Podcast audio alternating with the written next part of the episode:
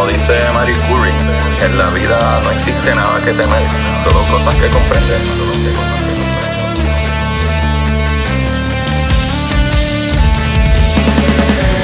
Recuerden correr y buscar la manera de aprender que más le divierta.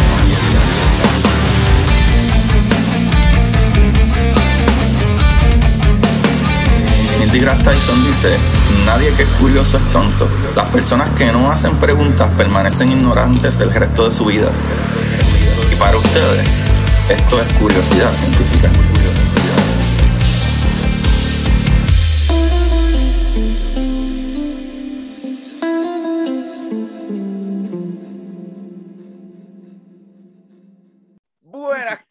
Curiosidad Científica. Bienvenidos a otro episodio más de Curiosidad. Aquí con ustedes, su host Agustín Valenzuela, trayéndoles la gente maravillosa del universo, papá. Y el día de hoy, este, ¿verdad? Les agradezco a todos los que dieron play a esto por primera vez y los que siguen dando play semana tras semana. Y el día de hoy, tengo el privilegio, el honor, la dicha, papá, de, de que mi, mi, mi coco, hoy mi co-host, el gran Ramón Torres, papá, de... La, que, e, esto está brutal porque la verdad es que yo lo conocí por Instagram, ¿verdad? Que tú me enviaste mensajes sobre el podcast y etcétera, y pues tenemos, yo diría que tenemos una amistad de que nos pasamos hablando. Y de Exacto. momento yo me entero de que tú eres eh, un nurse, ¿verdad? Este, es como, espérate, espérate, yo quiero hablar de eso. Ramón, bienvenido, ¿cómo tú estás? Gracias, gracias, bien, bien, bien, todo bien. Aquí en la brega, luchando, loco por empezar esta conversación y de verdad que es un honor para mí de estar en tu espacio y hablando con, con una persona que admiro un montón y Gracias. de verdad, como tú dices, te empezó por Instagram. Eh, no me acuerdo bien cómo fue que yo llegué a tu podcast. Creo que fue por alguno de los contactos que teníamos en común que empezaron a promocionarlo. Yo contra esa cien- curiosidad científica suena bien y empecé a escucharlo. Ya también me da una oportunidad el muchachito este, a ver cómo se escucha. Al zángano esta vez que. Y, mano, hice clic y la manera en que tú interactúas y seguir viendo, pues, como tú dices, ahora tenemos una amistad por Instagram y de verdad que me siento súper orgulloso, contento y emocionado y ansioso por, por, esto, por lo que vaya a pasar hoy. Qué brutal, qué brutal. Yo creo que probablemente fue por Manolo, Manolo Mato, no estoy Sí, seguro. si- posiblemente, sí, sí, quiero que yo fue creo que tú Manolo. tienes a Manolo Matos de, de amistad Sí, yo también. sigo, exacto, yo sigo a Manolo en Cucubano también, podcast. Sí, sí, y sí. una fue que escuché algo en una conversación nerdica entre tú y Manolo y bueno, este muchachito sabe algo que yo no sé. Me gusta mucho eso, una conversación nerdica. yo, yo no sé si eso es una palabra, pero soy bien brutal. No sé, Ahora lo es. como el 90% de las cosas que se dicen hoy día en, la- en- en las redes, pero Mano, eh, ¿por ti en las redes tú eres el hielo? Pero tu pues nombre mira, es Ramón Torres. eso, exacto. Mi segundo nombre es Ediel. Ah, Yo era de los original Ediel, antes que, que hablé con las manos. Ese muchachito empezó después que mí. No, pero al principio mi nombre completo es Ramón Ediel Torres Gómez Mm, y mi papá siempre me decía Ediedo mm. y lo asociaba porque a mi papá le gustaba el Cuba Libre y me sonaba el vasito con hielo y decía, Ah. Y como que realmente me gustó era algo entonces empecé a utilizar el hielo cuando todo el mundo quería llamarse hielo me preguntaba tú eres el que habla con las manos y eso de verdad que llegó a un punto de que al principio era fun y después como que eh, eh, ya no ya es aburrido. Este puede ser un poquito más creativo con mi nombre Ajá, ya ajá. como que es lo mismo. Y yo creo que mi ADD empezó a chocarme ¿no? y ahí fue que empe- empezó a usar el hielo para todo y Ok. en todas mis redes el hielo para evitar tener que dar mi nombre completo en cuestión de cómo yo estaba trabajando, trabajado, como te había dicho antes de empezar a grabar de paramédico y eso, pues como que mi vida profesional aquí y mi vida personal acá. Y así Ok. es como que traté de, de splitear todas mis redes y eso. Mano, qué brutal, pero a- algo que me impresiona mucho es que, pues en verdad lo empezamos a hablar fuera de, de, de cámara, por ponerlo así, y me dijiste que tú saliste de high school directamente a estudiar y a ser eh, paramédico, como que, espérate, o sea, yo soy bastante nerd, pero saliendo de universidad fue que dije, espérate, espérate, como que yo soy bien ignorante en esto y ahí fue que empecé a leer mucho. Digo, yo leía mucho de chamaquito, pero era nerd de, de libros y novelas Ok. y, y leía bastante ciencia, pero era más por fun. Nunca pensé que iba a terminar haciendo lo que hago. Pero Pues mira, tú de high school. yo realmente nunca nunca fui bueno en la escuela. Nunca, yo siempre fui base de promedio, no me gusta leer, para serte sincero. Eh, uso tus libros para fomentar la lectura y para entretenerme y educarme, Brutal. porque yo para leer necesito algo que me llame la atención. Por ejemplo, no me gusta leer, pero me leí la novela completa del Código Da Vinci. Oh, wow, y eso es gigante. Eso son casi grande. 900, li- Ajá. este, 900 páginas. Y como me llamaba la atención, yo a veces cuando estaba de paramédico, tú me veías, íbamos de camino para la emergencia y yo con el libro leyendo. y la ambulancia. Exacto. tú dale suave, chico, que no puedo leer. Pero que realmente pues no había nada que me llamara la atención. Yo vengo de familia humilde, mi papá conoció a mi mamá, se casaron, me tuvieron a mí. Eh, mami tenía como 25 años, papi 36, jóvenes, trataron de emprender la vida, tuvimos nuestras altas y bajas. Y como que nada, nada, nada me llamaba la atención, nada. Y no tengo, y para, para completar el lo más curioso, yo no tengo ninguna familiar en el campo de la medicina. O sea, yo soy el primero. Wow. Mi papá le gusta, pero mi papá eh, terminó su cuarto año y mi papá tiene 77 años recién cumplidos. O sea, que ese tiempo, si tú no tenías una familia adinerada o, o de poder, o sea, era Sí, era bien y- difícil. Y, y antes de terminar el cuarto año, ponte a trabajar porque tienes, tenemos que echar la casa para adelante, los pagar. hermanos y eso. Y muchas de estas personas, como mi papá, pues lo que tiene es un cuarto año por estudios libres Ujú. que es súper válido y...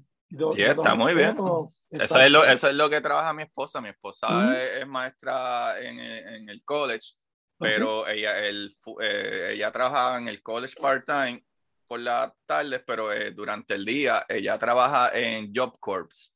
Y Job Corps lo que hace es literalmente eso, para que los nenes se graduan de high school y después de ahí le dan como un... un ¿Cómo Un es? Le enseñan un tra tarea de este, ah, técnico, training Técnico. técnico. Ajá, ajá. No, yo ajá. fui a, yo, yo interactué con Job Corps también cuando fui paramédico dando los cursos de primer auxilio. Uh, brutal, wow, qué chiquito del mundo. ¿Sí? Qué chiquito Pues del yo mundo. iba, pero eso era cuando yo vivía en Puerto Rico, Ah, eh, en Job Corps de Ay Bonito o algo así, que era en la montaña. Ujú. Este, yo llegué ahí como dos o tres veces allá a dar los cursos de... Pero volviendo otra vez al principio, que si nos seguimos desviando... Ah, no importa, esto es una conversación. Nos vamos, nos vamos por el rabbit hole. No importa, esto es una conversación, tranquilo. Pues yo termino... A mí siempre me gustó la ciencia. Lo que era ciencia, matemáticas. Me acuerdo que en cuarto año hice una... No, cuarto año no, fue en 10. Yo vengo de intermedia, paso a, a superior. Ujú. y en superior nos empiezan a dar una clase de matemática que yo había tomado ya en octavo. Oh, wow. Y yo digo a la profesora, mira, este, yo me siento aquí como que estoy perdiendo el tiempo Se en décimo. O sea, en Ajá. décimo. Estamos hablando que estoy teniendo esta conversación en décimo, Ajá, y tú habías Este- pasado eso en octavo. en octavo. Y yo, mira, yo o sea, necesito algo que me rete porque a mí me gusta. Y en ese momento yo estaba pensando hacer contabilidad o algo relacionado Yo con me gradué de contabilidad también. De cuarto año, actually. Yo, mi- cuando me gradué de cuarto año, me gradué de asistente de contabilidad al mismo tiempo. Pues entonces hice un revolú y la profesora me dice, ah, pero si ya lo hiciste, pues para sacar mejor nota. Y yo, pero el sistema de educación no es que tú saques buenas notas, es que tú aprendas. Ajá. Y yo creo que esa es parte de que cual, el sistema de educación de Puerto Rico está tan deteriorado, porque hay mucha gente que quiere echar hacia adelante, pero la burocracia los aguanta. Sí, el Y mi sistema. hermana, mi hermana es, es maestra del sistema público y, y es un dolor de cabeza, de verdad. Mi hermana Es también. bien, Mi hermana también es maestra de escuela pública. Lleva, lleva los últimos dos años eh, sin trabajar, pero eh, pues tuve el nene y par de revoluciones, Ujú. pero, pero literalmente lo mismo. ¿Sabes? Como Ujú. que a mí me apena Las mucho porque famosas cuando, listas.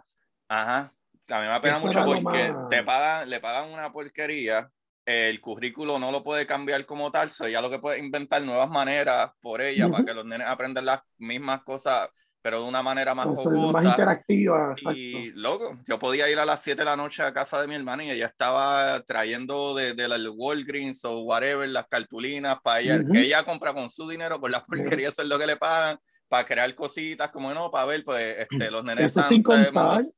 Ajá.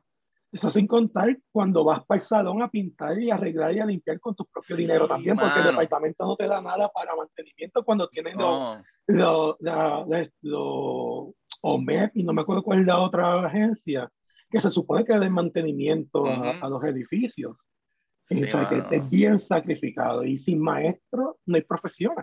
Sí, mano. Esa es la profesión que, que, que educa y guía a las personas hacia es que la casa de todo, es la casa de todo. Y es, la, es la casa de todo, es la peor paga, es algo ridículo que la gente más importante de, de no nuestros países, de todo el mundo, y usualmente, y, y, aquí no es tan, tan malo. Te estoy diciendo que en Puerto Rico una maestra de español que, que hasta cuarto año, eh, empezando, le pagaban eh, 15 mil al año. Aquí por lo menos empieza en 42 a 45 Allá es 15 mil, eso yo lo hago eh, trabajando en Publix, eso yo lo hago trabajando en en supermercado aquí. Es ridículo. Para darte un ejemplo, para darte un ejemplo, antes de, voy a brincar un poquito de enfermería. Eh, cuando yo me fui a Puerto Rico, si no me equivoco, el, bachiller, el enfermero con bachillerato estaba en 15 algo. Por la ley de enfermería, el enfermero en Puerto Rico, no sé si eso ha cambiado, pero no te puede cobrar más de 2.500 dólares al, al mes. Porque es, una, porque es una ley establecida. Wow, o sea que no es, no es como que... Es, discreción del, del, hospital si te quieren dar aumento. Wow. Entonces, aquí, aquí tú haces 12, 15 dólares, como tú dices, en Publix, eh, en cualquier otro lugar. O sea, una cosa. Yo me acuerdo cuando yo me fui de Puerto Rico, yo dije a, los viejos míos con duda en el alma, si enfermería no, no funciona para mí, porque yo iba con todos los miedos del idioma, de, de, cultura, choque cultural y todas esas cosas. Y si no funciona, yo no vuelvo a Puerto Rico, aunque sea en Walmart, yo me quedo hasta que yo pueda mi inglés y sigo trabajando porque tengo que darle gracias a los viejos que me enseñaron a no tener miedo a trabajar. Ajá, ajá. ¿Sabes? Es como mi viejo, mi viejo, eso es una de las cosas que yo le agradezco mucho a, a mi papá. Él me, me, fomentó el trabajo. Él empezó, trató de tener un negocio propio, por X razones no funcionó y él se fue a trabajar 5 a 7 días a la semana de noche de guardia de seguridad para echarme para echar la, familia para adelante. Y al principio yo me acuerdo eso era chocante para mí porque yo sabía con más mirada que me cahueteaba para todos los deportes y papi era el que estaba en casa, no, no, no iba para mi actividad y al principio como chamaco, entonces eso choca. Y no fue hasta esos otros días que dije, wow, todo el sacrificio. Si es lo que, tenía era un día de descanso. y no, y trabajaba 12 horas de noche de guardia de seguridad, que tampoco es que tú estabas, había días que tú descansabas, pero sabes que si tenías que marchar, que no caminar, hay, que... No hay ningún puesto, no importa la, la, la caca que tú comas, estar 12 horas en un sitio que no sea en tu casa es agotador. Tú puedes estar mirando huevos todo el día, hacerlo por 12 horas no está nada fácil. Pero mira, Elio, vamos a virar para atrás. Estaba en high school, era un estudiante promedio, te atraía la ciencia.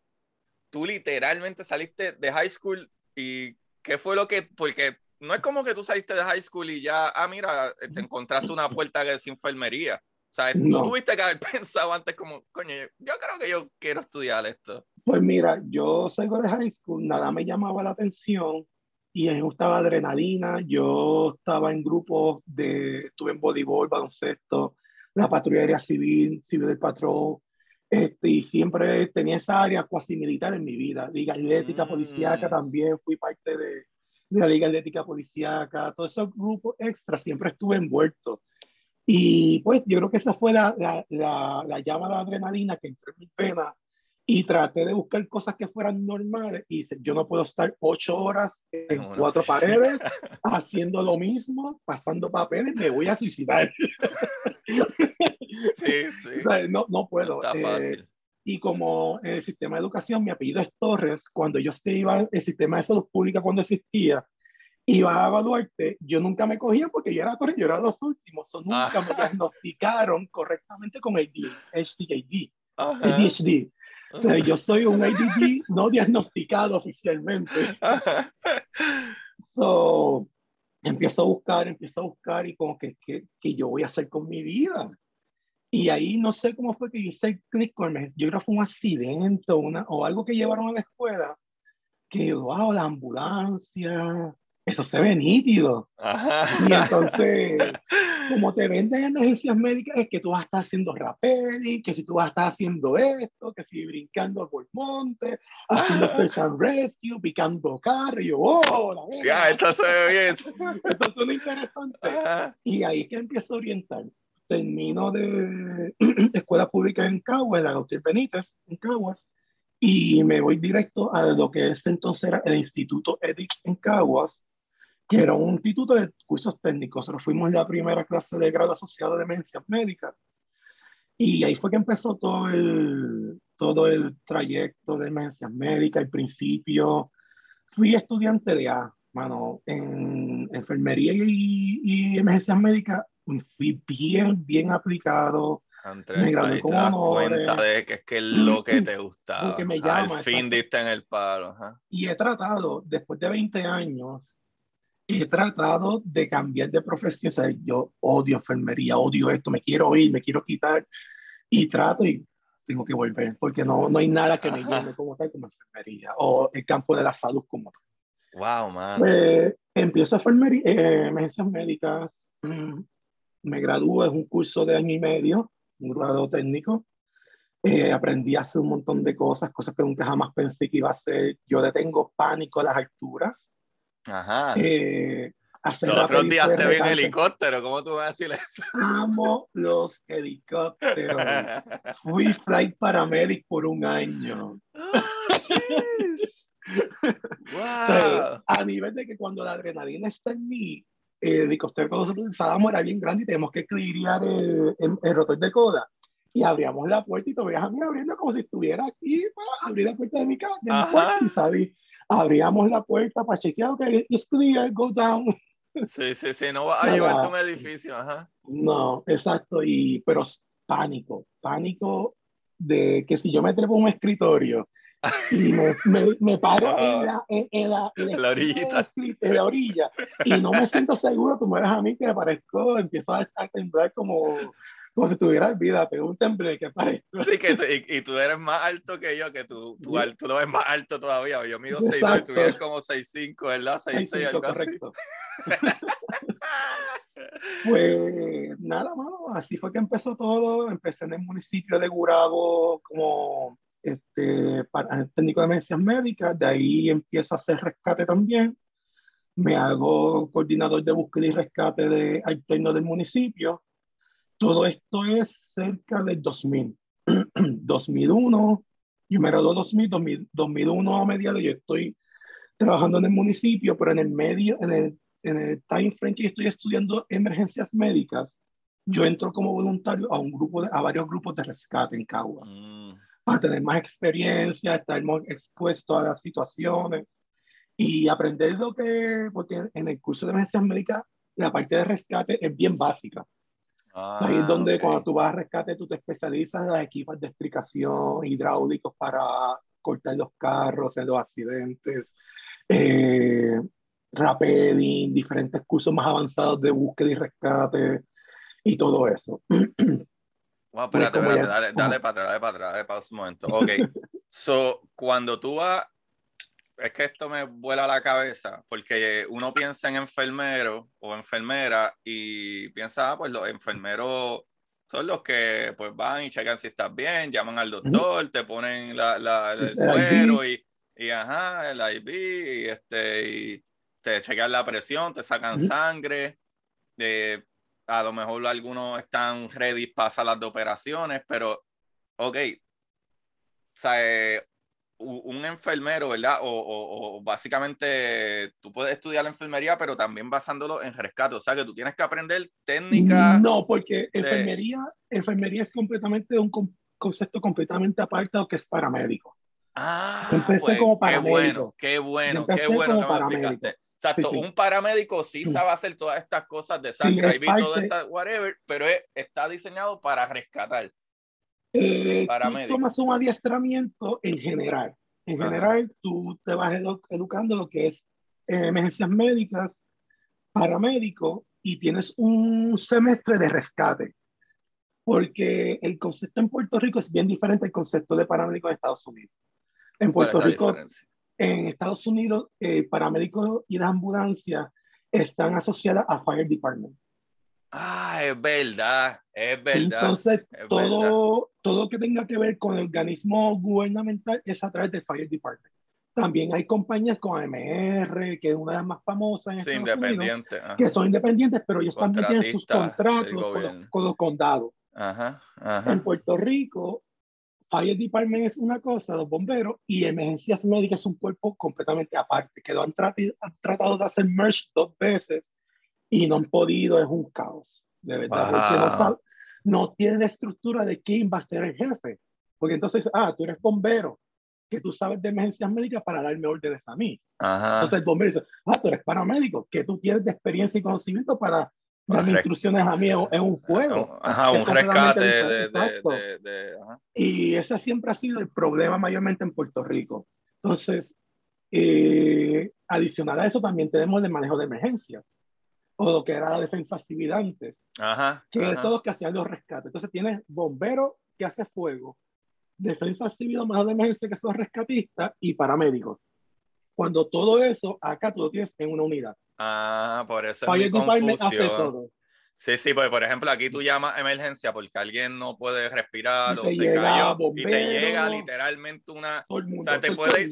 Puede ser que nunca vea una ambulancia, puede ser que literalmente lo que vea sea el carro de rescate de bomberos y esos son los que van a asistir a la persona. Ahí, Exacto. si llega el, Muchas eh, veces- eh, la ambulancia es para montarlo y llevarlo al hospital. Exacto, muchas veces que es que llega lo que llaman el first responder, Ajá.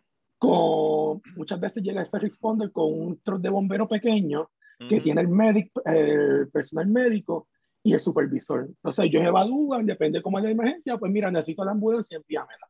Ajá. Yo también hice eso en Puerto Rico, porque dentro del sistema de emergencias médicas estatal había la unidad de respuesta rápida, que era lo que yo también trabajaba en un tiempo como tal. Entonces, el de respuesta rápida, a mi tiempo era un Explorer y tú tenías técnicamente todo el equipo una ambulancia, pero limitado dentro del En Explorer. la parte de atrás. ajá. En la parte de atrás, tú ibas en tu Explorer, pa, llegabas al lugar, empezabas a estabilizar el paciente. Si el paciente necesitaba transporte, pues llamaba a la ambulancia. Si no, pues se les daba las recomendaciones y esas cosas. Sí, sí.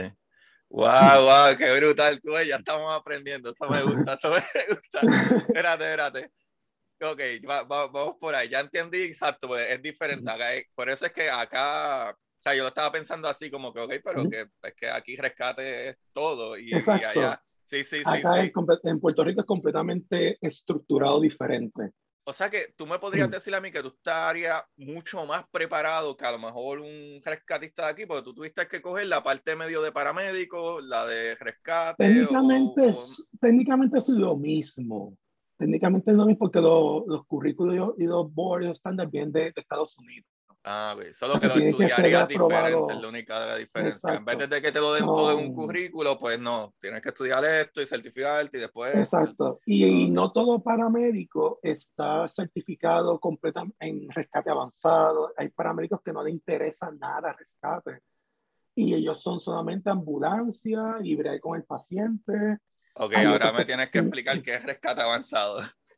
Porque rescate viene, rescate básico, que es, es básico, intermedio y avanzado. Depende de lo- los los ranks, perdón, eh, pues son las cosas más estructuradas, que si los sistemas de Rapidi, los sistemas de, de Ah, acarreo, ok. como tú montas el sistema de rig de soga para poder aprender los nudos, cómo hacer los anclajes, el, eh, tomar en consideración el peso de la víctima más los rescatistas para los anclajes que tienes que hacer para que sea más Wow. fácil el pulling. Sí, weight and balance y todo. Exacto. Wow. Pues hay personas que, que les gusta eso y les gusta la adrenalina y yo fui uno que me tiró de, de rappelling para o diferentes opciones. Una vez me acuerdo, estaba un grupo de rescate bien famoso en Puerto Rico, se llama Friends, y nos llamaron en el Teodoro Moscoso, una persona intentó suicidarse, iba en una guagua pública, dijo que se sentía mal, que tenía que parar, que tenían que parar, y están en el mismo medio del paseo del Teodoro Moscoso. la persona salió de la guagua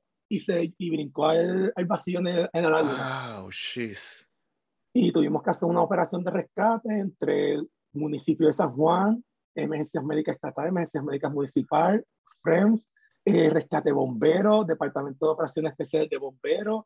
Técnicamente nosotros teníamos el, el IDA de Teodoro Moscoso, esa parte del puente es completamente cerrado, usando los camiones de rescate como anclaje para enviar ah, dos personas sí, para, el para entonces bajar, rescatar a la persona, traerla, estabilizarla y enviarla para el hospital. ¡Wow! ¡Qué trip! Digo, no me alegro que le pasara no, pero, al tipo, pero es, ¡Wow! Eso es como una, película. ¡Eh! ya lo, bro, de Andrés Ramón, qué brutal, qué brutal.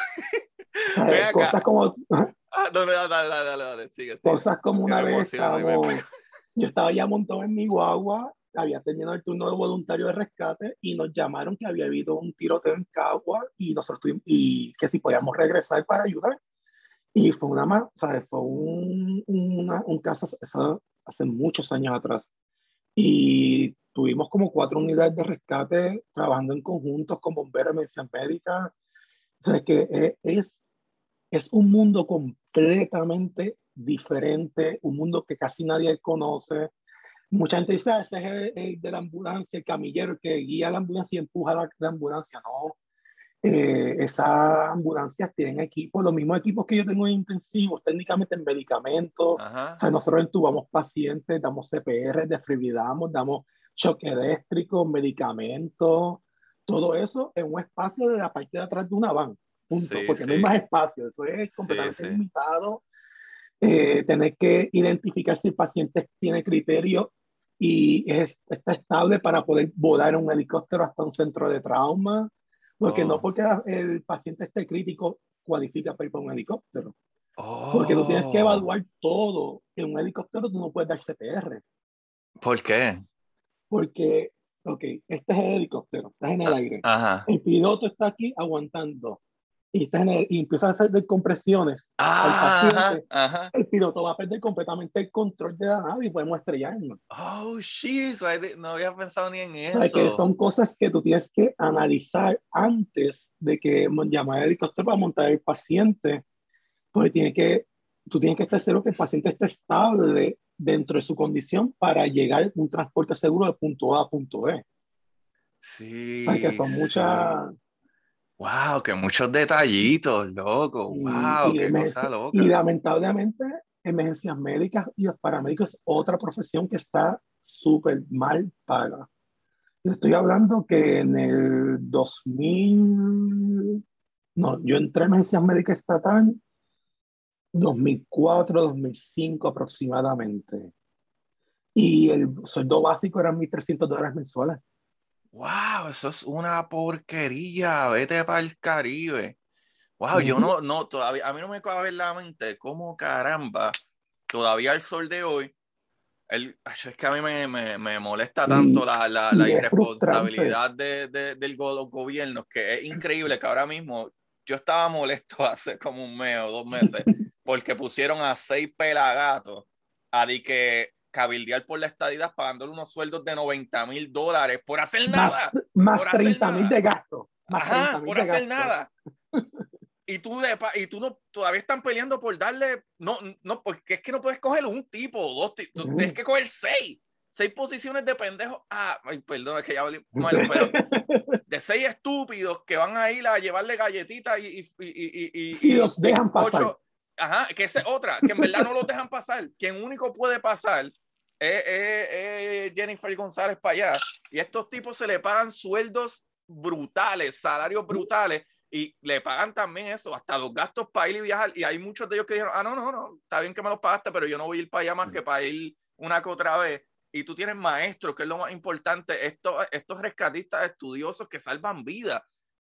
¿Cómo Mira, es mira que el caso. son 1300 al mes, loco? No puede ser Mira, eso. mira, mira el caso de. Yo estoy muy al, día con eso, pero Nino Correa, que no le quieren dar la plaza de director de manejo de emergencia Ajá.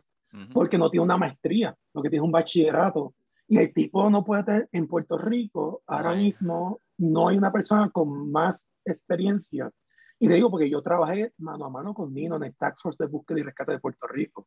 Wow. O sea, yo conozco a Nino desde las Torres Gemelas, porque yo Wow. estaba, yo era el segundo team que se supone que fuera para las Torres Gemelas. Y después Wow. para 20 casos, cosas, y cancelaron el segundo team, pero este, entonces yo conozco a Nino desde 2001 y yo sé la capacidad de Nino y desde, desde que él empezó hasta que se hizo director interino y director de búsqueda y rescate. Y es frustrante que aquí le dan títulos honoríficos a cualquier pelagato político por subir su estatus eh, social, pero una persona que puede dedicar su vida Que la ha hecho, ha dedicado su vida en eso. No es que puede, es que lo ha hecho. Y yo sé de, de Nino cuando era director de búsqueda y rescate, tener su ida, por ejemplo, a Plaza de las Américas a comer algo o cualquier cosa y tener que parquear su vehículo oficial en un área porque está 24/7 un call técnicamente. Wow. Tú sabes que tú, él técnicamente de- se, se desató de su, de su vida personal para ser al pueblo y el gobierno no le quiere dar una posición donde puede tener más control y ser más eficiente, porque cuando tú eres en propiedad versus interino, hay muchas cosas que tú no puedes hacer como interino. Sí, si tú te Ahí fijas, lo, es, es- es frustrante Bien porque los frustrante, otros días, eh, cuando estaba Wanda Vázquez, y en verdad, discúlpenme el corillo que me escucha de España, que son mi ma- mayor público y México y todo eso, y sigo hablando más de Puerto Rico, pero en todos nuestros países, así, te, la verdad es que los gobiernos son malísimos. Pero, por ejemplo, para los que no saben, eh, la, la gobernadora que pusieron ahí, porque votaron a otro gobernador que era completamente corrupto, la que pusieron ahí un... Ahora es cabildero. Ahora estabilidad. Ahora es cabildero de la estadía. Le, le salió una posición de no se sabe ni dónde, pero que, ay, santo Dios. Pero anyway, eh, ella puso a alguien a trabajar para ella con un salario como de 70 mil dólares, una ridícula así, eh, a una persona que era amistad de ella y lo que, te- eh, y lo que era era gerente de una tienda, qué sé yo, por decir un Forever 21. Una ridícula, así una gerente de Forever 21, de momento una mujer con un sueldo de 70 mil dólares para hacer yo no sé ni qué es lo que ella hacía, pero hay algo ridículo. Pero El que, olvidémonos de tiene, esta el gente. que tiene padrino se apadrina en el gobierno. eso, Ah, lamentablemente. Pero volviendo a emergencias Ajá, médicas, Ajá, volviendo a Eh, emergencias médicas. pues yo terminé mi, mi, mi estudio, hago mi reválida de emergencias médicas, eh, que son dos reválidas ah, para ese tiempo, no sé ahora, estoy hablando en el 2000, que yo hice todo. Y me hago paramédico y empiezo a trabajar en el municipio, me hago coordinador de búsqueda y rescate externo, eh, de ahí paso a emergencias médicas estatal, sigo subiendo, buscando conocimiento. Al principio era uno más, uno más del montón y lo que me llamó la atención por la, por la ciencia y seguir buscando era tratar de tener buena comunicación con mis compañeros. Ujú. Y a veces estamos hablando de, de los casos, haciendo casos, study review de los casos. Y yo me quedaba mudo porque yo empezaba a entrar bien detalle, no, porque el corazón hace esto, y cuando tenemos la onda P o la onda Q aquí, entonces es que dispara el desfibrilador, y yo me quedaba como tú estás ahora mismo, Ajá, ajá, que no ajá. entiendes nada, así mismo estaba yo. Creo que es tiempo de empezar a, a estudiar un poquito más y a leer y a profesionalizarse uno más.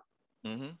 Y ahí es que entonces empieza todo este deseo de aprender, de echar hacia adelante, este, y mi ADD, que me aburro bien fácil de las cosas, pues ya estaba en la base como paramédico de ambulancia regular, se abrió una plaza para moverme para respuesta rápida, ahí es que entonces cambio a ser paramédico de respuesta rápida, eh, trabajé en área metro de Puerto Rico, en el norte, en el este, en el sur.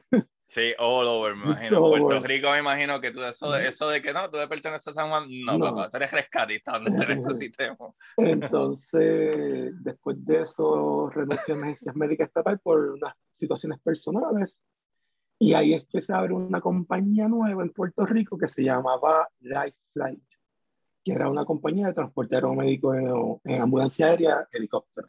Oh, y ahí yo tenía el curso, ya de todo, y yo, pues, déjame ir. Yo, actually, yo fui de esa entrevista acompañando al que era jefe mío y fue profesor mío, que éramos bien amigos. Y no, voy contigo, no tengo nada que hacer, yo te llevo, qué sé yo, qué diantre, y fuimos juntos, qué sé yo. Y me y dice, ¿tú eres para mí? Yo, sí, también. Ah, pues vente para entrevistarte. y así fue por mi, diría por error, por casualidad, fue que empecé a trabajar como flight paramedic. La compañía cierra radicalmente de la noche a la mañana, no nos dicen nada, porque el problema, además de que los paramédicos, todos estos profesionales de la salud en Puerto Rico están bien mal pagos, los planes médicos le hacen la vida difícil a las compañías echarse hacia adelante porque te deniegan todo. Entonces, a veces te deniegan el pago de una ambulancia terrestre, que realmente no me acuerdo cuánto es el pago ahora mismo por un servicio. Y imagínate un helicóptero que nosotros facturábamos 7.500 dólares por vuelo. Entonces, someter eso a los planes médicos, los planes médicos no te los querían pagar, te buscaban justificaciones estúpidas como que el paciente estaba estable para moverse de Mayagüez hasta San Juan, que son dos horas y media de, carretera. Y en helicóptero son 45 minutos. Entonces, el paciente puede hacer.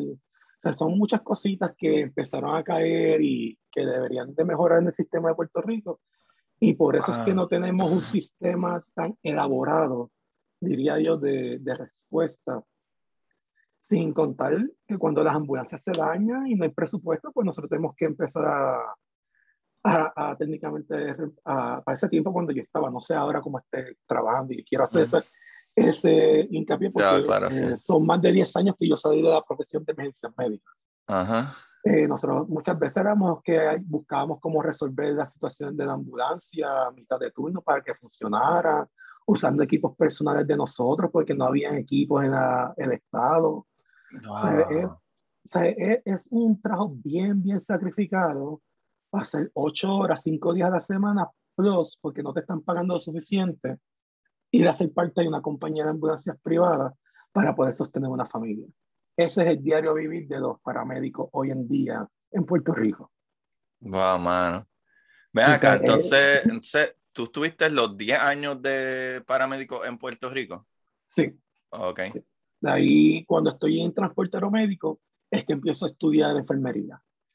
Y entro en enfermería por error. que muchos errores que te han llevado al triunfo. ¿eh? Sí. Eh, en Puerto Rico, paramédicos y enfermería y enfermeros son como agua y aceite, no mezclan. ¿En serio? Hay un ego profesional para ese entonces que eso era, tú llegabas a la zona de emergencia y eso era como un choque de ego de quién hacía más por el paciente o quién era más, tú sabes. Ajá. Algo estúpido realmente. Ajá, exacto. que son dos cosas totalmente diferentes. Sacarlo de la calle o la casa y traerlo a que obviamente en el hospital tú te encargas, Ajá, no, no el paramédico. Pero mayormente era el concepto de que todavía para el 2000, 2010, al, al paramédico muchas veces decían despectivamente el camillero, que era el que empujaba la camilla y mover el paciente de punto A a punto B y nosotros hacemos lo otro. Y todavía mucha gente tiene ese concepto de, del paramédico, de que el paramédico no es, que, no, que la ambulancia no es una sala de emergencia ambulante. O sea, yo he tenido casos donde yo tenía el paciente en mi ambulancia, crítico, empiezo a trabajarlo, tengo que patentizar su vía de aire, entubar el paciente, y yo tengo los familiares azotando la ambulancia por todos lados para que me fuera, porque si no, ese paciente se iba a morir. O sea, que mientras que tú estás en el estrés de la emergencia, también tienes que controlarte porque hay muchos estresores outside que también te afectan al momento. Sí, no había pensado en eso, porque la gente no entiende, la gente no entiende el proceso. Ajá, el problema es educación. O sea, tú no educas, tú no sabes, eh, la persona normal que no está envuelta en este mundo no sabe lo que tú puedes hacer por un paciente. Uh y no, lo que me dijeron fue que esa persona que está en esa cosa blanca con luces rojas, lo que hace es coger a la persona, lo pone en una camilla y, lo pone oxígeno, porque el oxígeno es importante. Ajá, El concepto de, de, de, las personas el, si el paciente tiene No es- oxígeno, está grave, se Sí, está sí. muriendo. Sí, que, Tiene que su corazón se puede parar, se- eh, eh, puede tener un pequeño derrame, puede... Pero eso no puede- importa. No, no, no, no importa. Si no Después- si hay- tú se- eres malo. tú eres- El paciente se murió porque tú no le pusiste la cánula del oxígeno. Ajá. Y la gente no sabe que el oxígeno en estas concentraciones es tóxico también para el Ajá. cerebro. Y por eso es que las cositas de oxígeno tienen unos boquetitos a los lados para que se mezcle un poco con el aire. Con el CO2, No, exacto. tú no puedes comer, ¿cómo es Ujú. comerlo? Llaman? Tú no puedes respirar oxígeno puro por mucho tiempo. Ajá. Se utiliza, por ejemplo, cuando nosotros entubamos pacientes y tenemos que el porcentaje de oxígeno en sangre, lo que se llama el, el nivel de oxígeno en, en los gases arteriales, está bajito, pues se sube el porcentaje. Mayormente se utiliza entre 35 hasta un 100% de oxígeno. Ujú. Pero eso ya estamos hablando a niveles intensivos, ICU, paciente entubado, con control, se, de- se va midiendo niveles de oxigenación. O sea que es un, un concepto mucho más completo y Ujú. más eh, estructurado. Ajá. Versus ponerle, como tú dices, una mascarilla con 100% de oxígeno cuando el cuerpo que está diseñado es para respirar el 20, el 20 punto algo, que lo redondamos a 21% Ajá. de oxígeno. Ajá. Y, y realmente pues son muchos los, cambios. Muchísimos factores. Es que como hasta debajo del agua, debajo del agua, el Exacto. tanque de oxígeno que le llamamos, en tanque de verdad aire es como comprimido. se- ajá, eh, que está, eh, exacto. La gente habla, no, pues, eh, pues, tienes tu tanque de oxígeno, en verdad no es oxígeno. No. En verdad, aire comprimido, que en verdad esos tanques es como eh, 40% oxígeno, como 60% Nacho, eh, se ni- supone- nitrógeno, es que este, Depende, algo porque así. si es, si es, pues yo hice un poquito de buceo, más seguro ahora mismo, este Manolo tiene que estar infartando. Sí. hablando. Manolo, un besito. Es tu culpa del capítulo anterior. Pero anyway. Eh, yo sé que viene oxígeno, el tanque de, de de aire comprimido, y creo que si vas más profundo que bucean con nitrógeno, entonces los gases cambian. Ajá. Pero no, no estoy, No estoy todo. tocando de oído, que Manolo Sí. nos explique eso. Sí, sí. Él, él lo ha explicado como mil veces. Él tiene que estar bien molesto ahora mismo conmigo. Manolo, un besito. Y sigues teniendo la culpa de mi capítulo anterior si hay algo mal. Es que él entiende, es un chiste interno. Pues, este, la parte, como estoy diciendo, es educación, mano. No, no hay educación y no, no promueve qué es lo que tú puedes hacer este, como tal por las, por las personas. Y, y yo creo que el sistema de, de cómo educamos en general, en general, para todo, yo creo que es parte también del problema que tenemos ahora mismo con lo de la, con lo de la pandemia. Ujú, ujú. Y es la manera que tratamos de llevar el mensaje. Queremos imponer el mensaje de una manera como que nosotros somos los más papas que el papa. Y tenemos que llevar de una manera como tú llevas tu, tu podcast. Que yo pueda asociarlo, que yo pueda entenderlo Ujú. en arroz y habichuelas básicos. O sea, y a veces nos vamos como que tenemos maestrías, doctorados, nos queremos ir como que over the top y la gente no te entiende. Sí, usar No palabras que usar palabras que son solamente profesionales, como que me puede- estoy seguro que puedes explicar esto de una manera que yo lo entienda. Ajá. Y no me acuerdo quién dijo, el momento que tú no puedas explicar una situación en su concepto más básico, tú no la Tú estás no, entendiendo. tú no tampoco. entiendes de lo que estás hablando. Ajá. Exacto. Tú no entiendes de lo que estás hablando. Y eso, mira, y- eso a mí me dio mucho problema porque yo soy, eh, pues, obviamente tengo un podcast de ciencia, pero eso la gente tiene el misconception de que, ah, ¿verdad? Que tú tienes un podcast de ciencia y hay muchísimas cosas que yo sé, pero yo no soy experto en ninguna. ujú, Y muchas veces a lo mejor yo estoy hablando con gente y me preguntan sobre temas que me pasó hace varios meses que estuve con Ruby eh, por ahí kayakeando y le explico, mira, pues este es el reptile, que el- por el calor, que ajá, que quita el oxígeno, los peces se mueren, pero eso crece por las mismas cosas muertas que... de- Pero fuera de ahí, no sé más, yo sé que Ujú. esto hace daño y los peces Lo están muriendo, entonces a veces te ponen el spot, por eso cuando grabé con él lo dije como 10 Ujú. veces, pero en verdad yo no sé tanto de este tema.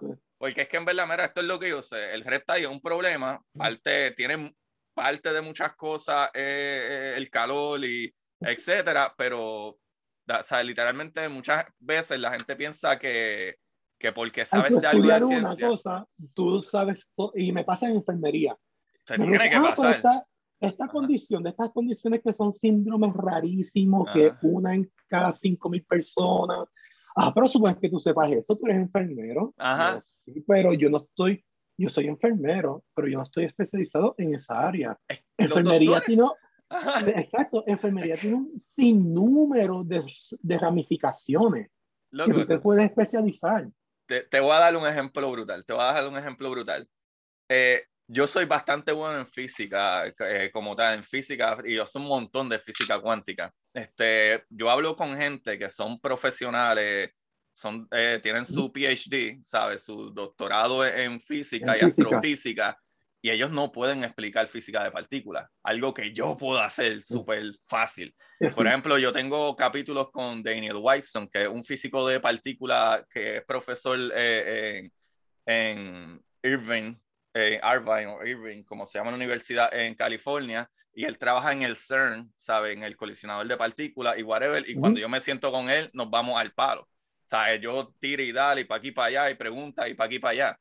Pero a veces a lo mejor me hablan de, de, de, de cómo es que se supone que funcione la órbita de tal cosa, y es como que, ah, bueno, yo te puedo decir cómo se supone que funcione o por qué funciona de tal manera, pero yo no te puedo explicar al 100%, ajá, Ah, exacto. Pero también tengo gente como tiene el mismo Neil deGrasse Tyson, que es el, el, astrofísico más importante del mundo. Y él no sabe explicar física cuántica como yo. Y él tiene un PhD como yo. Ese episodio con Neil, yo te digo, yo me quedé como que, wow. O sea, eso es como que, ok, yo me puedo retirar, retirar ya. Chacho, estaban empezando todavía. Eso es lo brutal, eso es lo brutal, es que lo que hace la fama, lo que hace la mm. fama, porque Neil está brutal, es un tipo que yo admiro un montón. Eh, y lo eh, humilde que se veía en el súper humilde. Como si fuera, eh, se veía tan Eso parece como si hubieran practicado 100 veces, porque fue tan fluido, una cosa. Es que eso fue, eso fue lo que yo te dije a ti, como que nosotros vamos a hablar aquí, tú tranquilo, tú no te preocupes, vamos a hablar. Y yo creo que lo que sucede brutal con este tipo de podcast es que aquí yo no quiero tratar de, eh, de, de, decirle a la gente, ah, mira todo lo que yo sé, no. Aquí lo que yo trato de, de llevar una conversación. O sea, no estamos aquí haciendo una, una, clase de, maestría en ningún lado, no, no. Aquí estamos hablando, teniendo una conversación sobre cosas interesantes de la ciencia. Mira, de todo lo que tú me has hablado hoy, yo no sabía nada, nada para mí enfermería, este rescate, para mí eso se ataba más o menos y, y no, no, ¿sabes? No. Tú me has volado la cabeza y todavía vamos, todavía no hemos pasado el paso de, de ajá, todavía estamos en, en emergencia, en rescate y eh, todavía no hemos pasado a enfermería, pero... Pues, ajá, espérate, antes de brincar allá, porque ya me dijiste de este tipo que se tiró y que a veces tú lo tienes en, en, ¿verdad? en la ambulancia, lo está estabilizando, tienes gente, tienes que bregar con esa presión y etcétera y yo creo que esta es una pregunta medio fuerte, no sé si la debo hacer desde ahora, pero al igual que también ya dijiste que tuviste que terminaste un, un turno, los llamaron, tuvieron que viajar por una emergencia, eh, ¿verdad? Un tiroteo. Eh, ¿qué, ¿qué, tipo, pues vamos a brincar a la enfermería y a los hospitales y tengo un millón de preguntas de ahí también. Estoy aquí, pero... yo no tengo, no tengo prisa. La doña está en la piscina. Ah, muy bien, muy bien, muy bien. Que no hay presión. pues, loco, ustedes hay, hay, porque en un hospital imagino que se ve muchísimo, pero yo creo que hasta en emergencia médica se debería de ver mucho más. Como que casos, situaciones que no está fácil tú ver gente muerta o disparada o desangrándose o, o ustedes, bueno, número uno, antes que me, creo que la pregunta es doble. Número uno, ¿hay algún tipo de, ¿verdad? De, de en, en, el departamento, algún tipo de, de, estructura de que cada cierto tiempo a ustedes lo evalúan, hacen algo, les dan a lo mejor intervenciones para bregar con, eh, con, ¿verdad? Con, con eso, esa, esa cosa visuales súper fuerte, ajá, la parte psicológica de ellos. Y esa es la primera parte. Y la segunda parte, si has estado, actually, en, de seguro has visto, pero que algo que te haya chocado de manera que, actually, maybe tuviste que tú mismo decir, espérate, yo, yo creo que yo tengo que hablar con alguien de esto. Pues mira, eh, no, lamentablemente.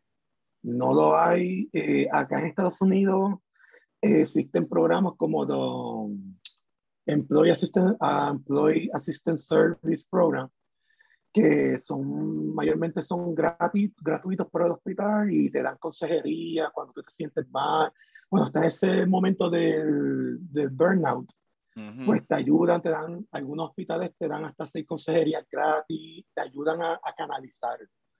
En Puerto Rico, por el momento que yo estuve trabajando en Puerto Rico, sé que existía la línea Paz, que creo que era de suicidio y cosas así que tengan que ver con situaciones mentales, que tú tengas un breakdown y tengas que buscar ayuda. Creo que era la, ¿cómo se llama? Creo que se llama Paz, no estoy seguro. Pero que no hicieran evaluaciones psicológicas de emergencias médicas estatal o cosas así, nada. O sea, eso era entre nosotros mismos, eh, haciendo debriefing de los casos, viendo en qué fallamos, en qué podemos mejorar. algunas personas no les gusta tocar el tema. Pasé la situación y no quiero tocar, no me hable, eso ya pasó. y ese es, el peor. Ese es el peligrosísimo. que sigue acumulando. Yo era así. Y de momento explota. Cuando explotas, eh, es fuerte. Es fuerte porque tienes no sabes por qué estás explotando. Ajá, ajá, porque piensas que no, eso pasa hace tiempo, eso no me puede estar afectando y no, el cerebro es una cosa. Y algo tan, tan, no quiero decir estúpido, pero tan insignificante para algunas personas como ver una hojita caer y caer sobre algo que tú limpiaste ya, ese puede, puede ser detonante para que tu, tu breakdown explote y todo lo que estuviste acumulando por tantos años salga afuera y termines en un hospital porque no tuviste las herramientas o, lo, o el equipo al lado tuyo para poder echar para salir. Es fuerte, eh, tiroteos, personas quemadas. Este, wow, quemadas, Dios mío. Nosotros Pero eso es lo peor. Caso, un caso, una persona que en Borinquen creo que fue, a las personas las secuestraron, los tirotearon y estando vivos todavía en el carro le prendieron fuego el carro. La, la, escena fue tan, impactante que cuando nosotros llegamos allá nos quedamos para ayudar a la ciencia forense y cuando fue ciencia forense y el fiscal, el fiscal ordena el levantamiento del cadáver, cuando nosotros tratamos de sacar el cuerpo del asiento, estaba pegado la piel. Al plástico, al, metal, al, metal, al metal ya todo se había calcinado. Sí, sí. Y tuvimos parte como que empezar como si sí, scrape, ajá, raspar. Para poder sacar todo lo, más íntegro posible para no afectar la escena y no afectar la autopsia. es, es, un montón de técnicas. El olor, me imagino. El, el olor, eh, ciencia forense no nos enseña mucho. Ellos cogen las mascarillas y le untan Vicks adentro. Y se las ah. ponen. Y eso te ayuda cuando tienes que ir a ver, a sacar cuerpos que llevan semanas descompuestos. Que eso, nosotros fuimos, perdona a las personas que están escuchando si están comiendo ahora mismo, pero nosotros fuimos una escena en eh, Gurabo, en Puerto Rico, con este con Trujillo Alto. Y es por el área montañosa, y nosotros fuimos al pico más alto de Gurabo para entonces bajar como 300 metros down a una casita que no se veía desde la principal, porque esa persona llevaba más de una semana que los vecinos no lo veían. Y la persona había muerto, se había, ah, parece que había vomitado y aspiró y se murió por, por su propio vómito. Se ahogó. Y cuando nosotros llegamos allá, habían ratas ya encima del cuerpo comiendo parte del cuerpo de, del tiempo de, de, de descomposición que, que fíjate, fíjate, ah, no, ah, te voy a interrumpir por un segundo, pero sí, mira, a, a, nosotros aquí, digo, a mí me pasó, el vecino de nosotros, no era tan viejo, lo que tenía eran como 60 años, pero tenía muchos problemas pulmonares, y a cada rato, pues llamábamos la ambulancia y pues nosotros nos quedábamos a veces con las llaves de la casa para cuidarle los perritos y eso, y limpiábamos. Eh, pero él tenía problemas de alcoholismo fuerte y muchas veces. Son los peores. Porque el hígado llega a un punto que no aguanta más y lo que se dice vulgarmente explota. Y lo que viene es un buche de vómito de sangre pura por todo eso hacia arriba y ahí lamentablemente mueren. Porque Pues- esa asfixia no pueden. Ajá, pues él, él me imagino que sería peor porque él literalmente tenía eh, como cáncer en los pulmones y nunca dejó de fumar, Ok. nunca dejó de fumar tampoco. Él, él cayó bien deprimido porque el papá se le murió, él nunca tuvo relación con el papá, este, creo que el papá no lo aceptaba anyway. Era un señor de Mm. 60 años, pero él, él era homosexual, pero la mejor persona del mundo, pero tenía el issue de alcoholismo, cigarrillos en exceso, que está bien fumar, beber lo que tú quieras, Ujú. hacerle fa- yo soy pro drogas, métete todo lo que tú quieras Ujú. porque no hagas daño a nadie. Pero este lo que, lo que digo es que pasó más o menos similar, como ya era tan común ver que la ambulancia venía una, a veces dos veces a la semana, porque él no podía respirar y whatever, pues en este momento vino la ambulancia que actually eran eh, el fire department, venía, lo estabilizaba y se iban. Como que fue, por eso es que yo decía como que pensaba que era todo lo mismo. Ujú. Este, y de momento un día, pues como decir un, no sé, un miércoles, un jueves, vino y pues se lo llevaron como tal en ambulancia. Pero ya para ese tiempo los perritos en un momento ahí se le escaparon y todo, nadie sabe ni dónde están los perritos de las loqueras que le pasaban. Y nada, como a, a la par de, como a la semana, algo así, este, no, yo y mi esposa estamos con el contrario, no he visto a Robert, no he visto a Robert, no he visto a Robert, y llamamos a la hermana, que la única hermana de él vivía en Georgia. Por eso Ok. nosotros le ayudábamos a él, él no tenía más Ujú. nadie.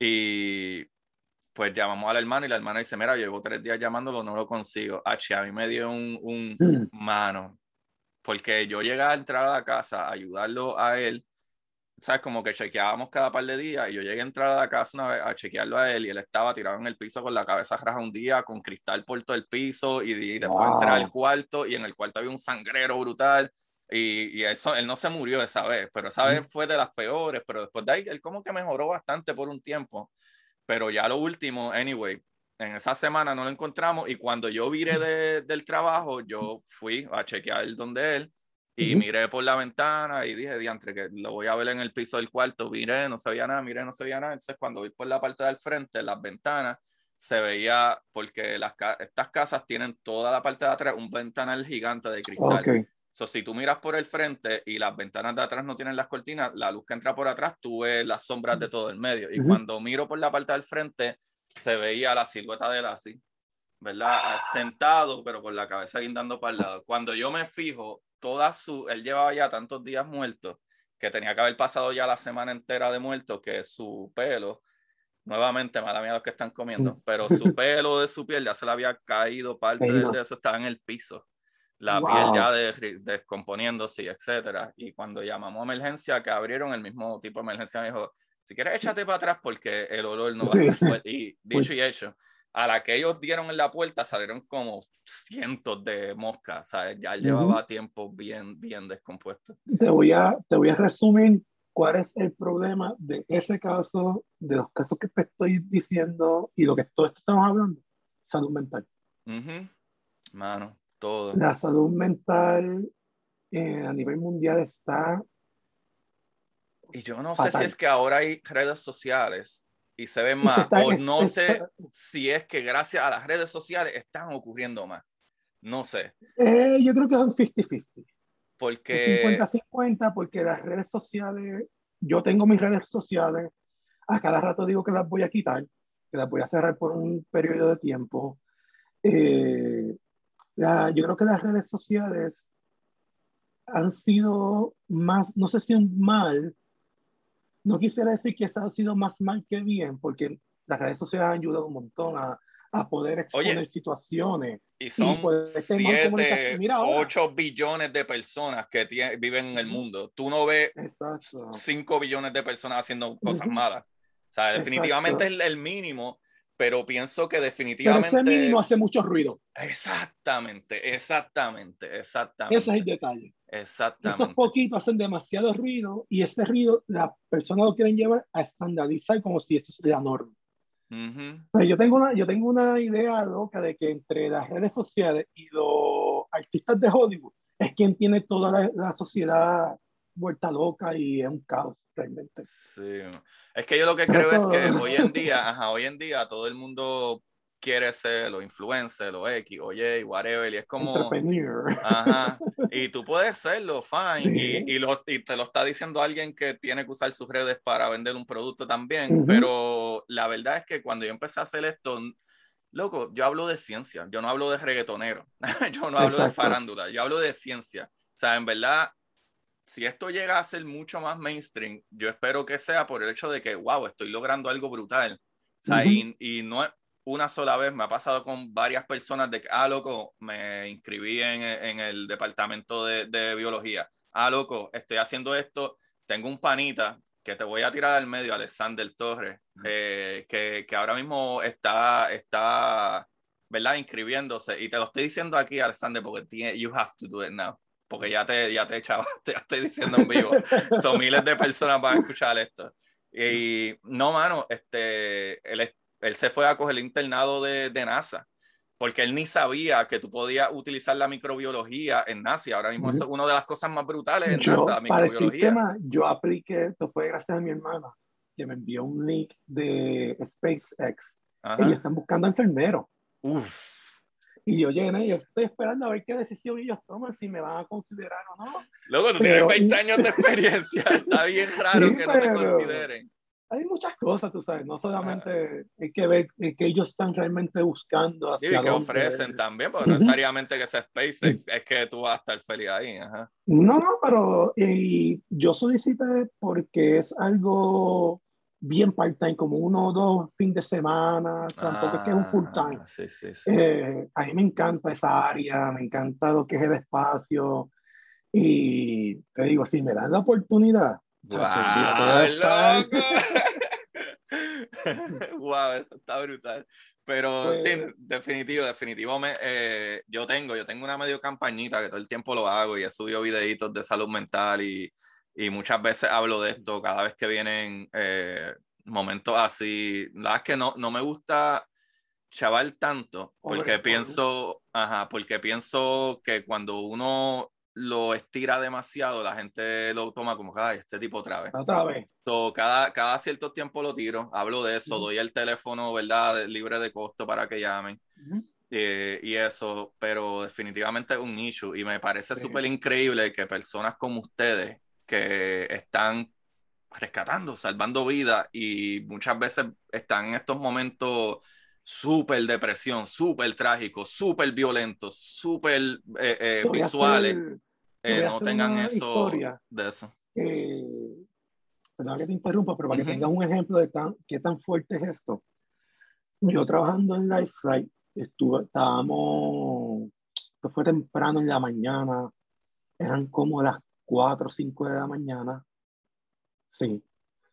Eh, yo trabajaba ese día por la mañana. Yo vivía en Manatí con mi ex esposa uh -huh. y yo tenía un radio de la compañía que cuando yo iba bajando, pues me ponía a escuchar qué es lo que había de la frecuencia para, para ir uh, viendo las posibilidades, cómo se está moviendo el turno y eso a nivel de la isla. Y escucho este accidente en Calle. Y yo estoy como a 10 minutos de la base y le digo, si nosotros somos okay. call, porque estaba um, Aeromed, que todavía sigue Ajá. trabajando, y Flight Y nosotros estábamos diciendo, nosotros somos first call para ese accidente. Y me dicen, sí, pues yo estoy a menos de 10 minutos. Prepara mi equipo, que ya yo tengo un este, ready, un helicóptero, que yo no voy a dejar que el turno después de la noche se quede pillado en centro médico cuando yo estoy cerca. Sí, sí. O sea, yo, pues el compañero mío que entraba por el día conmigo también hicimos lo mismo y cogimos ese caso. En, cuando tú estás volando en helicóptero, si tú tienes nubes, es bien raro que el piloto le guste entrar dentro de la nube para pasar. Lo que se llama pinch the, the cloud. Okay. Es bien malo. Yo lo, lo, me lo hicieron para que yo aprendiera. Sí, estás en el helicóptero. Los aires que hay adentro, imagino que. No solamente eso, se va todo blanco, tú pierdes completamente noción de orientación. Entonces, tú tienes que irte y tú tienes que enfocarte que está los relojes. Pitch black, este, pitch white, vete a los relojes. Ajá, los relojes. Eh, actitud y que esté todo bien. So, nosotros estábamos buscando cómo cruzar de San Juan hacia Calle. Pasar la cordillera, estaba, era, era enero, o sea, que está toda neblina, todo frito. Y yo veo lo que, lo que se llama una ventana, que es un espacio de luz que tú puedes cortar. Y yo lo veo, pero yo no le digo nada al piloto porque el piloto ya tiene suficiente estrés. Y yo no quiero sobrecargar el piloto, que es el que me va a llevar y que está manteniendo el helicóptero en aire. Sí, los que lo está manteniendo vivo ahora. Sobre esa, yo encontré una ventana, voy a pasar. Yo pues, le notifico al despacho de encontramos una ventana, el piloto indica que podemos pasar. Ok, pasamos. ¿Qué pasa? Se supone que nosotros aterrizáramos en un punto y la emergencia médica me dice, mira, el paciente está muy inestable, está muy crítico, no podemos bajar para allá, más el tráfico. Oh, Le pregunto al piloto, ¿tú crees que podamos llegar hasta el monumento al Jíbaro en el helicóptero? Los que son de Puerto Rico saben que eso es subiendo y en enero a las 5 de la mañana eso es neblina completa. cuestión también, entre las montañas para los que no saben. Y esa montaña, una montaña bien alta que está literalmente al lado del barranco que está cae al mar. si tú chocas con una montaña de esa. Pues él me dice, mira, yo puedo seguir de autopista y llegar hasta el monumento. yo, ¿estás seguro? Sí, sí, sí, yo puedo. Ok notifico el despacho y digo, vamos para allá. De camino hay, un hay una curva en calle que hay una montaña aquí y otra montaña acá y tú pasas entre medio. Yo no sabía que hay una línea de alta tensión que le da luz a dos terceras partes de calle no. que cruza de montaña a montaña. No. Nosotros vamos en el helicóptero y de repente yo lo que escucho es como dos cantazos de, de metal azotando. ¡Tum!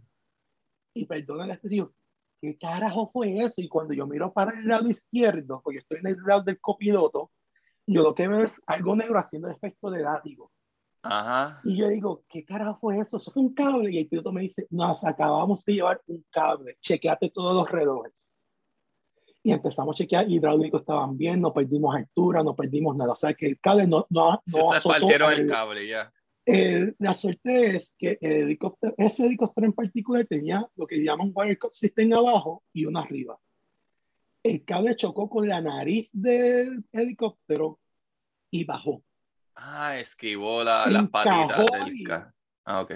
Encajó ahí y el wire cut system fue, hizo su trabajo. Lo ah, lo cortó. Suerte que no fue para arriba. Diablo, la hélice, bro. Porque el helicóptero, el helicóptero tiene el water system también arriba, pero el efecto látigo de la onda y hubiese hiteado uno de la, de la, de la, hélice. y ahí sí que yo no estuviera aquí haciendo el podcast. Oh my God, loco. nosotros tuvimos que o era hacer un aterrizaje de emergencia o chequear todos los hidráulicos que estuvieran bien para tratar de llegar hasta el landing y cancelar la operación. Oh my God. Uy, qué frío me dio cosas y todo. Sí, eh, nosotros estuvimos en Tokio, yo llegué allí temblando, achiqué la nave completa y a decir a los paramédicos, montalo y vete para el hospital de Calle porque acabamos de tener un accidente y no podemos volar. Estamos groundeados aquí mismo. Nosotros tenemos un helicóptero gigantesco en el monumento a Jíbaro. en el mismo medio para que hasta que llegara el piloto de la compañía en otro helicóptero para hacer todo el check-in allí y él volar nuevamente para adelante para hacer todos los análisis. Ellos nos preguntaron, ¿te quieres ir en el otro helicóptero o te quieres ir por tierra? Y dice, yo no vuelvo a tocar un helicóptero hasta que yo no me sienta seguro. Y llamé a mi ex esposa y dije, mira, pasó esto, yo creo que voy a tomarme un tiempo de vacaciones eh, de transporte aeromédico. Yo no me, yo, yo, yo, yo vi, yo nací ese día otra vez. Y al otro día, ya yo estaba en la, en la base trabajando. Wow, sí, porque el shock del momento, pero. Yo no pasé ese momento de luto porque tampoco tuve las herramientas. Me lo tragué y necesito ir a trabajar porque yo tengo deudas. Sí, man. Wow, y todo fue por tú, en tu tiempo libre, decidir, mira, yo puedo bregar. ¿Sabes? no te tú escuchaste por lo radio y, dijiste, mira, yo estoy aquí al lado. Lo hice, lo hice para evitar que mis compañeros que salían a las 7, a las 7 de las 7 de la mañana no tuvieran que estar estoqueados en el centro médico hasta, hasta que nosotros llegáramos para entonces hacer el switch de, de personal y eso. O sea, es que yo no, fue una experiencia de verdad y no se la recomiendo a nadie, pero este, tener tu vida, uh, así tan cerca de la muerte es heavy. Y tú no tener los recursos, como, estábamos hablando, de tener un psicólogo industrial. Yo nunca supe lo que era un psicólogo industrial hasta que lo leí en las redes en en website. Wow, loco. Nosotros nunca, nunca, nunca. Yo estuve en un, en grupo especializado de emergencias médicas que no se puede hablar mucho. Y nosotros estábamos expuestos a un montón de cosas. Este, yo estuve en el equipo de búsqueda y rescate de Puerto Rico, el Task Force, y nunca, o sea, yo nunca tuve un, un psicólogo industrial que estuviera a hablar con nosotros. Nosotros fuimos para República Dominicana y Haití a trabajar con el, con el Task Force de búsqueda y rescate y este, para hacer unas misiones y ver cadáveres, tu bregar con búsqueda y recuperación de cadáveres, tener que sacarlos para que entonces las familias den este, sepultura en base a sus creencias religiosas, ¿sabes? para que tengas ese, puedas cerrar ese ciclo y nosotros nunca, nunca tuvimos un psicólogo o alguien que no tiene que ser psicólogo, puede ser hasta un ministro, alguien que te escuche. Alguien que, te, que te ajá, ventila. Ven acá, y, y, este ahora mismo, ahora mismo tú has bregado más de cerca con algún tipo de, de ¿verdad? De, de, de persona o, Lo hice por obligación, porque tuve un breakdown trabajando. Eh, tuve un breakdown como enfermero, este, me tomó un tiempo fuera de mi profesión y estuve trabajando, pero lamentablemente dentro de la, de la psicología y la psiquiatría hay un montón de profesionales que están solamente por el dinero. Ah, mano, qué pena. Y me di con uno, pensando que iba a tener una mejor, un mejor rapport con él porque era boricua, podía entenderme mejor, eh, expresarme, porque me, yo vivo acá en Florida y pues me, me, me defiendo con mi inglés de escuela pública, pero hay cosas que por más bilingüe que tú seas, no hay nada como tu idioma para expresar. Sí, sí, sí, sí. Y después, contra, hay cosas que yo necesito sacarme de adentro viejas, que tengo que, que no encuentro las palabras en inglés para expresarlas. So, déjame ir con esta persona. Mano, y eso era, empezaba, y ponía el cronómetro, ah, y yo trataba y él me cortaba, o sea, no, no tenía ese momento de poder ventilar todo y poder sanar internamente. Y lo he hecho autodidácticamente. Empecé a hacer este, meditación por mi cuenta, este, empezar a hablar sobre budismo, sobre el concepto del tú, de los, de los chakras, este, cómo organizar tus pensamientos y el balance, usar la misma ciencia, porque todo esto es una cuestión de balance entre este, sí, exacto. La, ubicación de todo y cómo tú te sientes y somos materia, punto, tú sabes. Y, y tratar de integrar todo eso me ha ayudado, no es 100%, necesito más, todos necesitamos más, pero... ¿Mm? No, has tratado de buscar otro psicólogo, psiquiatra o, estoy, estoy en esa, quiero buscar y buscar algo que hacer, pero quiero tomar mi tiempo este, para dedicarle y que sea, tú sabes... Yo, yo, creo que también ahora mismo que estamos hablando, yo creo que tú reconoces que sí hay issues y yo creo que en psicología, en psicología lo más importante es tú reconocer que hay issues. Por ejemplo, en mi caso, yo de chamaquito pasé mil cosas y, y, mi madre que desde que yo tengo uso de razón ha tenido depresión y, y no, ¿sabes? Ya no ha sido funcionar nunca. Y ese, y ese es el problema, el estigma de las condiciones mentales. Ajá, Hay personas con depresión, ansiedad, ataques de pánico, esquizofrenia, todo eso, y si tienen un tratamiento donde tú lo lleves correctamente, son personas funcionales. Claro, 100%. 100%. Mi mamá por ahí, la gente no se da cuenta, pero mi mamá, que yo, desde que yo tengo uso de razón, desde bebé, ella no trabajó eh, porque no podía psicológicamente, pero ella sí nos cuidó lo, sabe, lo más bien que ella pudo y whatever dentro de, ¿verdad? Del dinero que había, no había mucho. Y, las limitaciones. que trabajé el desde que yo tenía 14, 15 años, sacamos una carta para poder trabajar porque mi papá se fue, ¿sabes? Y estábamos bien pillados.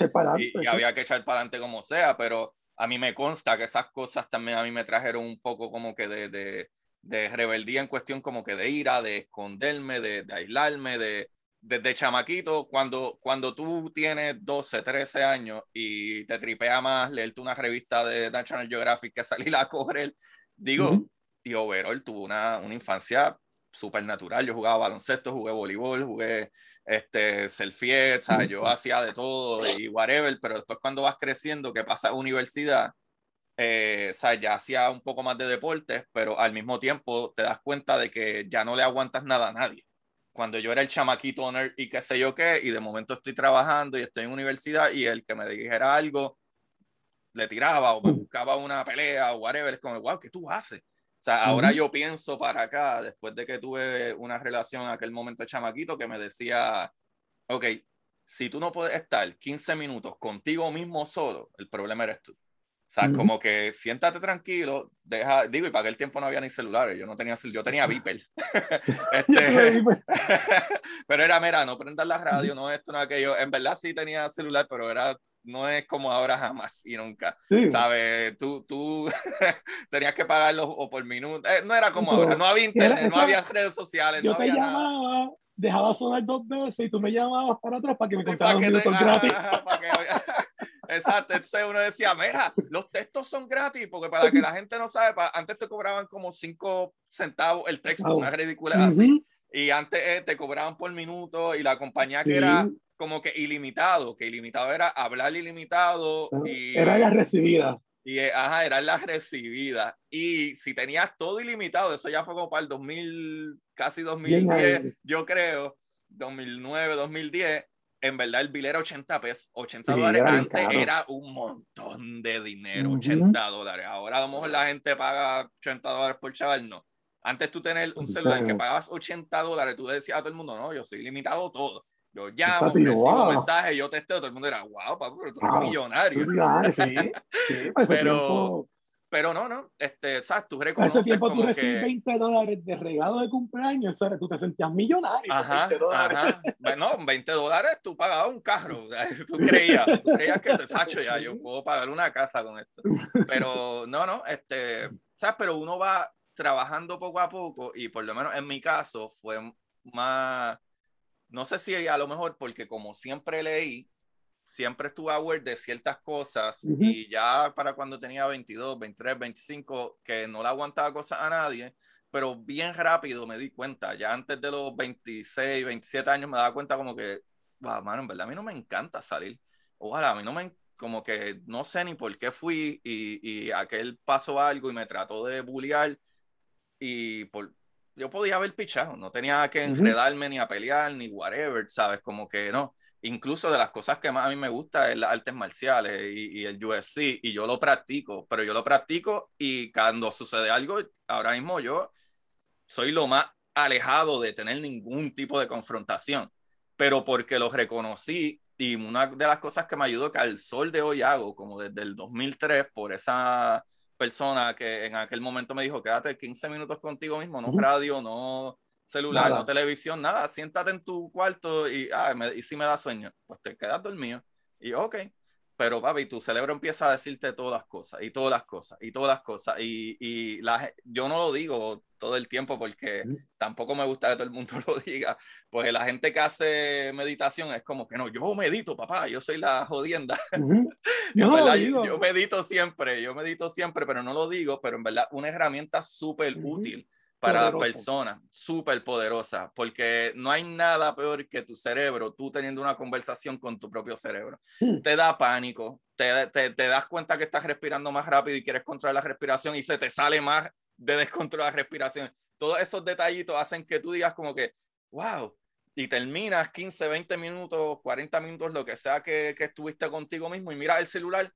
Ah, ok, nadie me textió Ah, ok, nadie me, me taguió en ningún post. Ah, ah ok, nadie me, me, llamó. Y te das cuenta de que no eres tan importante. Chilea. ¿Qué ha pasado? Tomate tu tú tienes tu teléfono en el bolsillo y tu cerebro te manda un impulso para sentir que tu teléfono vibró y no fue así, sí, tu cerebro. Pues. Ajá, sí, mano, sí, es algo increíble. Y cuando, y de verdad, de verdad, si tú te tomas el tiempo para ti mismo y te sientas y lo tomas para ti mismo, es súper poderoso y te vas dando cuenta de que ah, en verdad no es tan importante, en verdad no es, si en 15 minutos que me tome para ti, para mí mismo, con mi cerebro y con mis pensamientos, nadie se va a morir y el que se vaya a morir es porque se va a morir. ¿Sabes? No es tan importante postear, no es tan importante.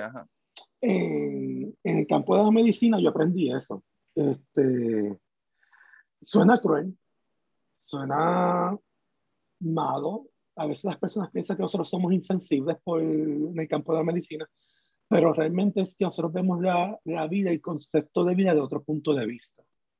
Y nosotros lo vemos todos los días de que hay un punto donde end, se acabó, no hay break. o sea, por más que nosotros podamos hacer, nosotros podemos ponerle todos los medicamentos posibles para tratar de mantenerlo vivo, entubado, todo, todo, todo, toda la tecnología. Y si es el momento donde el corazón o el cerebro dice, no voy más, no voy más. Y a lo mejor para nosotros, ese punto de vista nos ha hecho ver el, punto de que a mí no me preocupa tanto la muerte. Mm. Eh, le tengo respeto.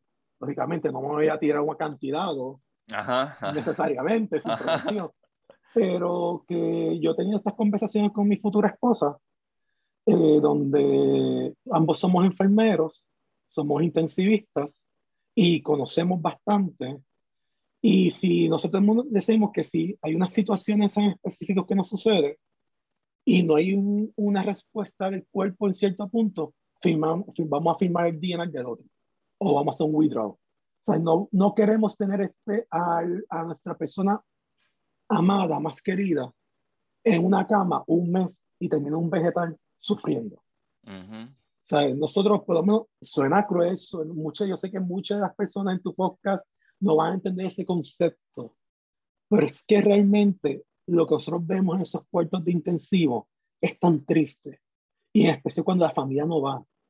Ahora con lo de COVID es más difícil porque nosotros tenemos unas regulaciones, pero antes de COVID nosotros teníamos pacientes en un mes, mes y medio en intensivo, entubados, luchando por la vida sin nadie al lado. Que, wow, man. O sea, y eso, eso choca, eso choca y eso te, te empieza a exponer los verdaderos detalles importantes en la vida. O sea, no es que yo tenga una camisa Armani, no es que yo tenga un, Maserati. son cosas que si trabajaste fuerte para tenerlos, mira, disfrútate. Pero no, no comprometas tus responsabilidades para tratar de tener estos lujos. Ajá, ajá. Enfócate en calidad de tiempo con tu familia, con tu esposa, tu novia, tus hijos. Y esto, mira, mira cómo la, las series de televisión trabajan psicológicamente con uno. Yo entendí esto viendo la, el último season de La Casa de Papel. Oh, está bueno, está bueno. Cuando, cuando están hablando de la, no me acuerdo el nombre de la persona, yo soy bien malo para los nombres, pero la que es transgénero, que el papá era minero y, y no le acepta. Sí, que la prima, el, ¿cómo está enamorado del primo? Creo que. Exacto. Y perdón por los spoilers. Está bien, no has dicho nada, no has dicho nada de spoilers. Pero ella, ese, esa escena fue la que me abrió los ojos de poder entender qué fue lo que hizo mi papá para tratar de echarme para adelante y estar donde yo estoy hoy, viviendo en la Florida, con una casa propia, mi carro, mi profesión, mi novia, mi comprometida, mi futura esposa, con planes para el futuro gigantesco, ¿sabes? Yo quiero, como te había dicho Y los trips que te has tirado, porque que, que te sigan en, tus redes, tú ves que tú has viajado, has visto cosas bonitas, pero cuando tú te ves, ¿verdad? Que yo te veo, tú no tienes 17 prendones, ni tienes una camisa Armani, ni tienes eh, eh, eh, un, Yo no, no, no. sí, yo, mira, mira, mira todas las prendas que tengo. Esto porque, pues, porque si me la quito mi esposa me mata. El Apple Watch y modestia aparte, este yo creo que es el más caro que he tenido y fue un regalo. Y cuando me lo regalaron, que me dijeron que era de ti, pensé, ¿por qué tú hiciste eso? Si va a ser la misma función que el barato. Eso a mí no me. No me... Sí, Mira, mi, mi sortija de. Sí, lo mismo, lo mismo. Que te rompen la cara. Sí, que te rompen la cara si te la quitas. Exacto. Tú sabes. Y realmente, pues, aprendí eso, aprendí que tener estos momentos así, con una conversación, eh, estar hablando de, de, de hace sin sentido a veces y empezar a tener como que teorías locas. Eso me encanta. Sentarme afuera con una copa de vino con la doña y mirar para afuera y hablar de, de cualquier cosa, de, de, cómo se ve la rama. Todas esas son las cosas que uno tiene que atesorar. los views en, en, Insta, bueno, por lo menos yo no soy influencer y no me llama la atención eso. Este, pero eso pues, es secundario, mano. Eso es, eso es como, como decían antes, dinero. Ahora no. O sea, tú estás pendiente en cosas que no son reales. Eso es como dinero de, de monopolio para mí. Sí, mano. Tú tienes un montón, pero no tienes nada. Porque, ¿qué tú puedes hacer con un millón de views? Y si tú no sabes monitorizar o no estás haciendo un buen uso sobre ese millón de views, nada. Te... Eso mismo, eso mismo es lo que, que actually ahí diste en el clavo. O sea, de que yo creo que la gente que hace podcast, que persevera en podcast, eh, que lo hace, por ejemplo, yo tengo 193, tú vas a hacer el 193 episodios. O sea, yo voy para tres años haciendo podcast. Yo cobro algo, pero yo no cobro... que se suma que cobres para el trabajo que dedicas. Eh, exacto. Y yo cobro algo en los últimos varios meses. O sea, yo estuve dos años que no cobras nada por esto. Y lo que yo cobro, yo lo que podría pagar a lo mejor sería el celular. Con eso, ¿sabes? Para que la gente sin entienda. Contar, Sin contar la inversión de micrófono, equipos, consolas. Hay que pagar para editarlo. O sea, si tú quieres un buen programa editar para que la gente escuche esto como está escuchando, micrófono, consola, este, green screens, este, yo, chévere. Yo eh, intento tocar bajo. Yo no toco bajo, yo intento tocar bajo, no es diferente. Y en el medio de la pandemia yo me compré un bajito nuevo, un amplificador, entonces los, los, panas, uno toca batería, otro toca guitarra, y yo me compré una consola Mackie para tratar de mixear, para entretenerme. Ajá, está muy bien. Dinero, mano, o sea, eso... pues, ajá, yo tengo, eh, eh, tengo detrás de todo esto que tú ves aquí, ¿sabes? Están todas las interfaces, los detallitos que cuestan y literalmente el programa que yo uso para editar es, me, tengo que pagarlo mensual. Y llegando al punto que quería llegar es eso, como que después que tú haces estas cosas, te das cuenta que la satisfacción brutal, digo, si en un futuro vivo de esto, fine. Si esto definitivamente me ayuda a promocionar mis libros, fine. Pero por lo que tú lo haces, tú no lo haces. la persona que lo hace porque quiere vivir de esto para hacer chavos de esto, no lo van a lograr. No lo van a lograr. Yo estaban este, entrevistando a Chente y Chente estaba comentando sobre eso. Decía, ah, tú tienes un familiar, un pana que empieza a decir, ay, ¿cómo es eso de YouTube? Y la segunda pregunta que te hace, ¿cómo tú monetizas YouTube? Sí, no, mano. Tú no, no puedes. no, Tú no puedes entrar con eso. Mira, si es tanto que yo abrí un canal de YouTube porque la gente chava y chava y chava de que, ah, video, video, video. Y literalmente, que mis capítulos, si lo escuchas, las veces que lo he mencionado, que tampoco lo he mencionado mucho, es como que, mira, abrí el YouTube para todos esos que me quieren ver mi horrible cara y yo no voy a editar videos, yo no voy a hacer capítulos para YouTube. estas conversaciones que yo tenga con otra gente que se graban, las voy a subir allá. Yo ni voy a poner el intro, no, está allá. ¿Tú quieres verme? Eh, o sea que eso significa que no van a salir semanal, no va, porque yo no todas las semanas tengo gente.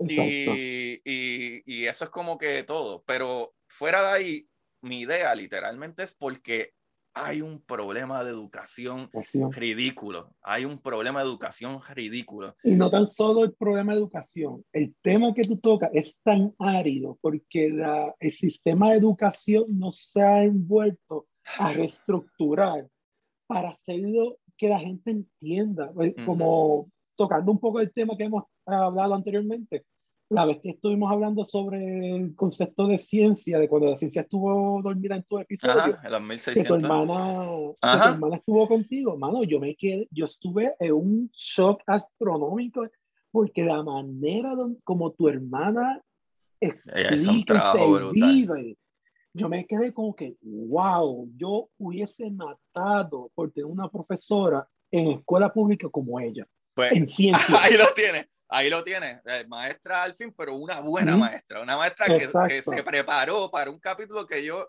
fue uno de mis capítulos más fáciles, porque yo no tengo que hacer nada cuando tienes una persona ahí haciéndolo todo.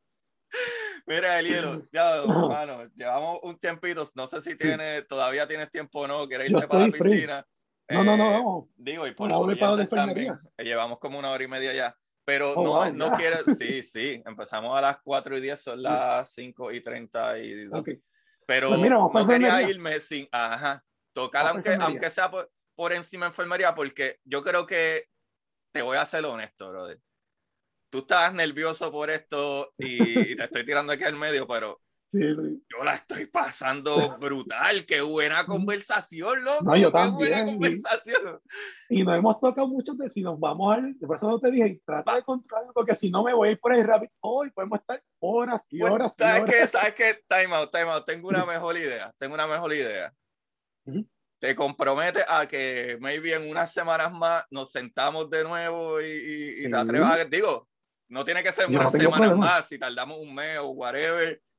Porque No, no quiero tampoco que la gente se vuelva loca con tres horas de podcast. Y Sí, sí. créeme, yo estoy como que demasiado excited y hacho que se echa, yo lo pico, que se joda. bueno.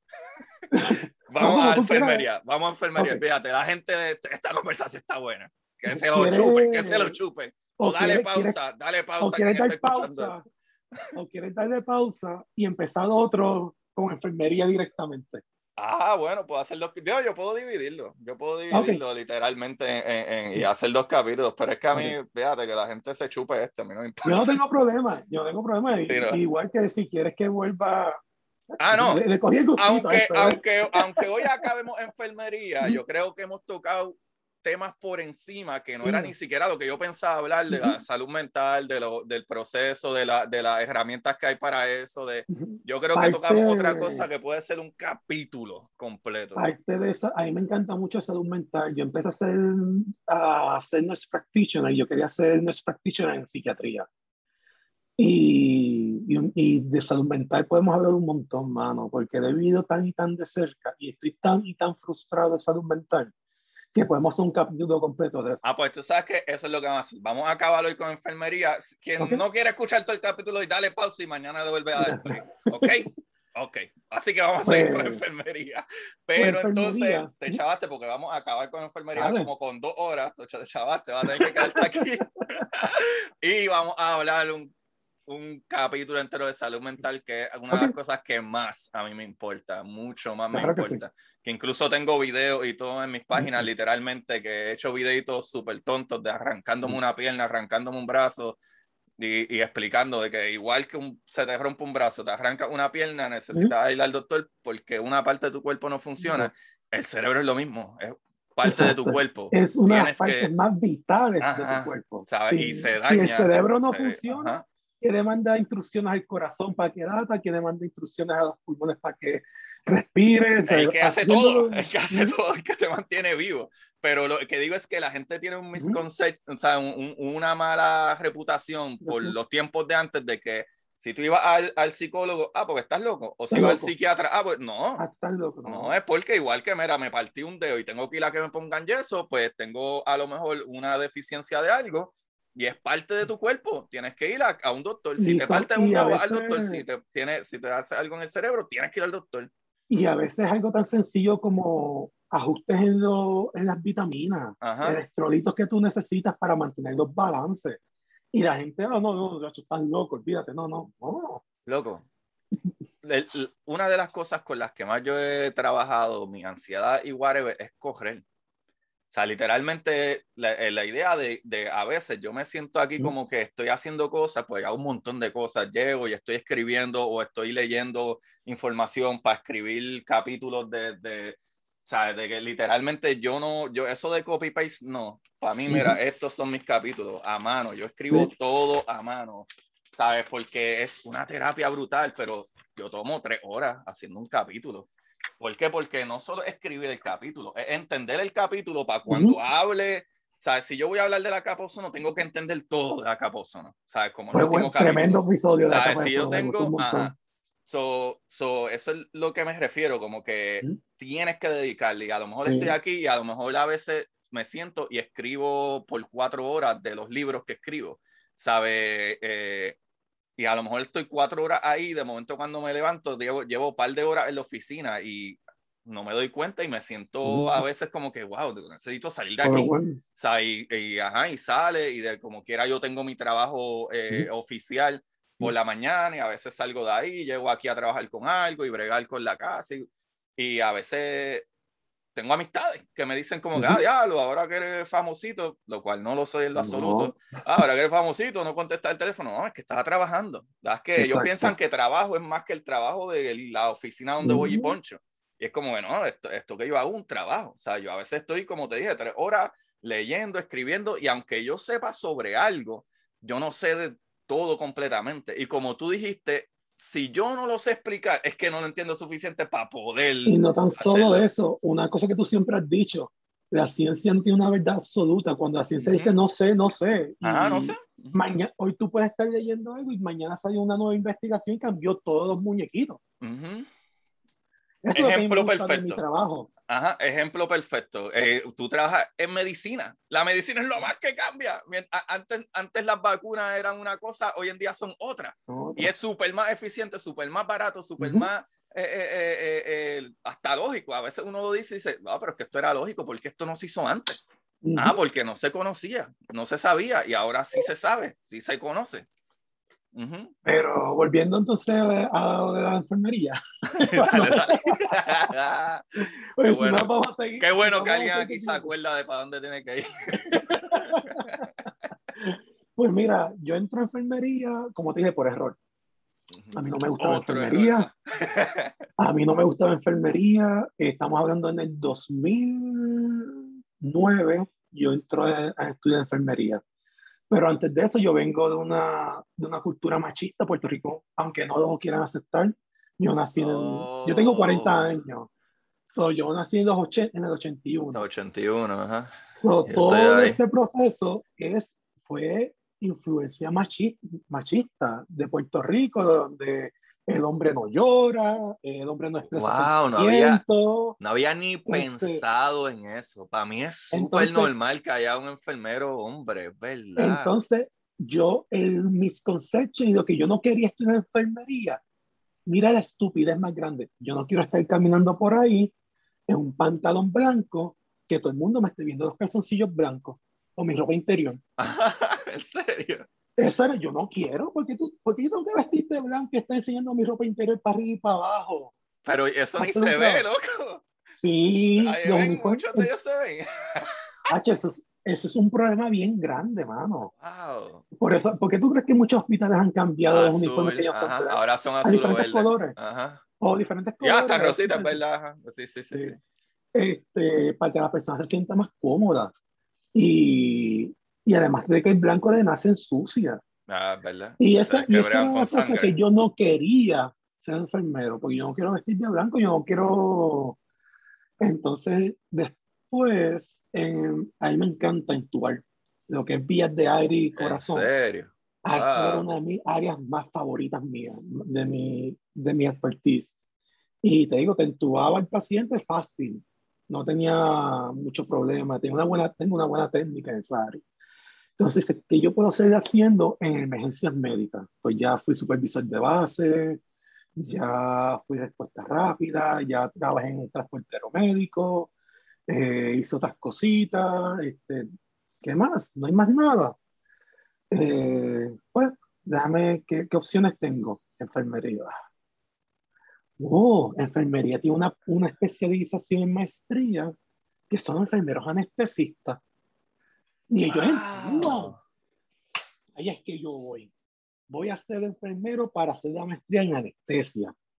Oh, y ese, siempre ha sido mi goal. ¿Y tú eres anestesiólogo ahora mismo? No. Porque ahí sí que yo tengo amistades y cobran un montón. Ellos no pues pueden decir que van a poner porque tiene que ser el doctor, mm. pero ellos hacen todo. Y cobran un montón. Tengo amistades. Pues entonces, hago mi grado asociado en enfermería mientras estoy en transporte aeromédico. La compañía cierra, más o menos al mismo tiempo me estoy graduando y empiezo a trabajar con enfermeros de emergencia. Le cogí el gusto, me gustó un montón, pero el ADD, again. Ah, sí. En mesa de emergencia es para nosotros que parecemos de ansiedad, y siempre estamos como que quiero hacer algo. Es brutal porque siempre estamos viendo pacientes y terminaste, estabilizaste, lo moviste y coges otro, estabilizaste. Llegó la emergencia, dejaste lo que estás haciendo, la adrenalina, vamos a poner los IV, vamos a estabilizar el paciente, el team trabajando, doctor, enfermero, todo el mundo trabajando conjunto. ¡Wow! Brutal. Pero cuando estábamos en la baja, como que, ¿y ahora qué voy a hacer? Yo quiero saber más por qué el paciente responde o no responde al tratamiento. Y ahí es que entonces empiezo a indagar y me quiero ir para intensivo. Mm. ¿Qué pasa? Mm, yo tuve un excelente manager de esa emergencia en Puerto Rico, en Doctor Center Hospital de Manatí. Y entre, que me perdone, se olvidó el nombre de él. Anyway, eh, y yo le digo, mira, yo quiero, hay una plaza nueva abierta e intensiva, y me quiero mover para intensivo. Y dice, bueno, eso es lo que tú quieres. Yo te contacto de entrevista y todo. Fine, ok. So, yo voy a la entrevista, después que salgo del turno, en, espero el manager de intensivo, hago la entrevista, termino la entrevista y me dice, cuando termine esa entrevista, vas a venir donde mí. Y ok. Y yo, vamos, mira, yo tengo la entrevista, ¿qué tal? No me quiero ir, me quiero quedar en esa emergencia. ¿Por qué? No me gustó la entrevista, no me siento como que el manager tiene los recursos para explotar lo que yo quiero hacer. Y no me sentí cómodo. Y por eso fue que yo te dije que vinieras donde mí, porque yo conozco a mi gente y te conozco a ti. Esa persona me guió tanto, mano. y yo estoy tan agradecido. So, después de eso me divorcio. Eh, un día, para eso yo era también instructor de American Heart. So, yo daba lo que llaman malmente el CPR, Basic Life Support, Advanced Life Support, Cardiac Life Support y Pediatric Advanced Life Support. Wow, este debe ser súper difícil el Pediatric, right? Como que no es con es... dependiendo el niño, y eso, ¿no? es, y eso son solamente las compresiones. Acuérdate que tú tienes que, no es un adulto pequeño que tú estás trabajando. O sea, que tú no divides las porciones a la mitad. O sea, la, la, la fórmula de, de, enfermería para pediatría en, para los medicamentos es completamente diferente, depende del range de edad del paciente pediátrico, es la fórmula que tú usas para calcular los medicamentos. Wow, ah, muchas cosas. wow. en el área de ah, cuidado crítico avanzado, son muchas cosas que tienes que estar midiendo, que si esto interactúa con esto y no puedes estar mezclando, o tienes que identificar esto para resolver esto otro. Son un montón de algoritmos que tú tienes que aprenderte. Y es eso es delicia, eso es como... Wow, loco, está, está brutal, yo nunca pensé, yo sabía que este, este tema ¿sabes? me iba a gustar, pues yo soy un nerdito, pero no sabía que iba a ser tan, tan, lleno de, de cosas. Sigue, sigue, pues, sigue, mala mía. Pues entonces, ya yo tengo un, eh, yo trabajo para la UPR en Puerto Rico, la universidad, como instructor. So, ellos me debían unos cheques, el gobierno al fin siempre paga tarde a los ah. contratistas, más el bono de Navidad, más los sueldos de mis vacaciones, yo renuncié al hospital sin tener trabajo. Oh. Yo llamé a los viejos míos y dije, mira, si yo renuncio y regreso para la casa, ¿ustedes están de acuerdo que yo me vaya para el área del sótano y habite esa área para yo durmiendo que echo para adelante? Y los viejos míos, esta es tu casa. Yo renuncié cae todo, todo, y con los chavos que he tenido, que yo puedo vivir hasta enero, maybe febrero apretado. Y me fui. Entonces, no, no, no seguí. Antes de eso, pues estaba casado, me divorcio. Yo hice un acuerdo con mi ex esposa, decir, yo terminé mi asociado, ella siempre quiso ser enfermera, soy yo le doy la oportunidad de explicarle y empezar a enseñarle cómo poner IV y entrar en el mundo de la enfermería, porque para ese entonces yo era este profesor de emergencias médicas en un college. ¡Wow, loco! Y pues tenía los recursos para enseñarle la parte de, de, instrucción, para ayudarla. Ella empezó a estudiar enfermería. Le digo, vamos a estudiar el bachillerato y una vez terminamos el bachillerato, yo necesito que tú te hagas cargo de la casa por dos años, en lo que yo estudio mi maestría en anestesia. Ese era mi plan original. Ajá, ajá, antes que te eh, Una vez yo termine mi maestría, si tú quieres hacer maestría, doctorado, quitarte de trabajar, quedarte en la casa viendo novelas, es tu decisión. Yo te voy a apoyar en lo que tú quieras. Si tú me apoyas a mí, en mi sueño. Y pues problemas pasaron y nos divorciamos. Me voy, eh, voy para, para Caguas nuevamente, empiezo a estudiar el bachillerato y me surge un trabajo poniendo vacunas de influenza de la nada, random, hermano. Una amiga de mami de allá me dice, ah, mira, ¿qué haces? Ay, tu hijo que está haciendo, no, no, vino para acá, ya no está trabajando en Manatí. Ay, está trabajando. Dice, no. Ah, pues yo tengo una plaza para él. Dicen, ¿qué? Qué Vacunando. chivo. Wow. Entonces, eso fue una, una experiencia brutal porque yo me traje a mi mamá a trabajar conmigo. Oh. Porque yo era contratista independiente, ellos me daban unas listas de pacientes y yo los llamaba y coordinaba y hacía toda la, la coordinación yo. Ujú. Y cuando tenía centros de envejecientes, estos daycare, no daycare, pero de centros de Sí, envejecientes. sí, te que iba, entiendo. Papi, nosotros teníamos 30, 40 personas para vacunar. Los. Yo me llamaba a mami, le enseñaba cómo hacer toda la, la, la facturación, las listas, y yo me encargaba de ir vacunando y ayudando, pa, pa, pa, y daba la tarjetita, y decía un team brutal. Y eso, la gente lo ve como, ah, tú estás explotando a tu mamá. Mi mamá está retirada. Y eso era una Yo estoy seguro que salir de nosotros. ahí es como de la casa. Para era ella era, eso era brutal. Y adicional a eso, compenetrábamos tiempo conjunto, ella y yo. Y pues yo podía disfrutar estar con mi mamá mientras trabajaba Ajá, y enseñarle, tú sabes, todas esas cosas. Después de eso, si son de me empieza a caer, me voy a visitar a unos familiares. Y sí, ¿qué estás haciendo? Y yo, nada, vacunando, pero estoy buscando a ver qué hago. Y dice, dame un brequecito. Fulano, ¿todavía tú necesitas un profesor de emergencias médicas? Y dice, sí. Ah, pues te tengo la persona. Ah, mira, ¿qué tú vas a hacer pasada mañana? Nada. Tienes entrevista con el coordinador de emergencias médicas del colegio. Yo, Ajá. me fui, hice la entrevista y de profesor de emergencias médicas terminé siendo profesor de emergencias médicas, profesor de enfermería práctica y coordinador de los laboratorios de área clínica. Ahora sí tenías trabajo. Ahora sí, de, de, de no trabajo vi- a demasiado trabajo. Yo salía de Caguas a las 6 de la mañana para Humacao y regresaba de Humacao a las 10, 11, 12 de la noche. Todos los Demasiado, días. eso es demasiado. Ay, santo. El censo empieza a bajar en el college y una persona me llama, Rando, Ramón, ¿tú estás trabajando? Digo, sí. Dame un break. ¿Y dónde estás? No, estoy en el college part-time. Ah, ok. ¿Y qué experiencia tú tienes? Yo, este, este, este. Y yo escucho ella tecleando en el, en el Ajá, keyboard. Ajá. Eh, ¿Y dónde más? Ah, ok, ok. Mira, este pasado mañana tienes entrevista para el Hospital Menonita en Caguas con tal persona. Y yo, pero es que yo no apliqué. No, no es que yo estoy hablando con una supervisora que necesitan enfermeros y te van a entrevistar. Ajá. Ahí es que yo entro a intensivo. Oh. Por todo mi background y todo mi conocimiento, me dice, mira, tú cualificas para intensivo, ¿quieres la plaza? Y yo, ¿sabes? Ajá. Y ahí es que entonces empiezo a entrar al mundo de intensivo, el por qué, porque este medicamento funciona, si esto no funciona, ¿qué voy a hacer para contrarrestarlo?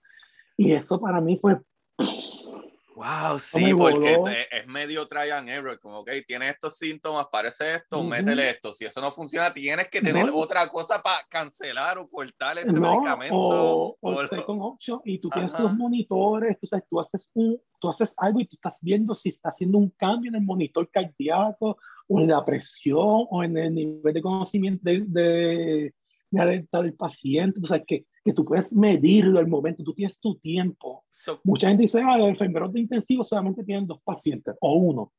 Pero es tanta cosa que nosotros dedicamos al paciente y hacemos. Y cuando están bien críticos, es un enfermero y un paciente. Y a veces yo he tenido pacientes con siete diferentes drips de suero, wow. entubado, monitor cardíaco, una máquina filtrando como si fuera diálisis, Ujú. pero el 24-7 filtrando la sangre, Wow. o sea, a veces tú no tienes ni espacio en el cuarto de tantos equipos que tú tienes y eso a mí me pone como que, wow, sí puedo hacer esto, puedo o sea, esas son las cosas que me, que me maravillan de la ciencia en enfermería como tal.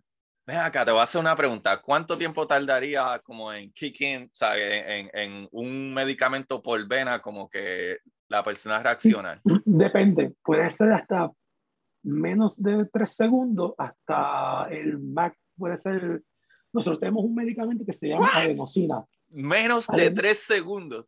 O sea, si alguien está, médico- qué sé yo, ahogándose de, qué sé yo, una... No, te voy a explicar. Alelia, pero espérate, espérate, déjame poner el escenario. Déjame poner...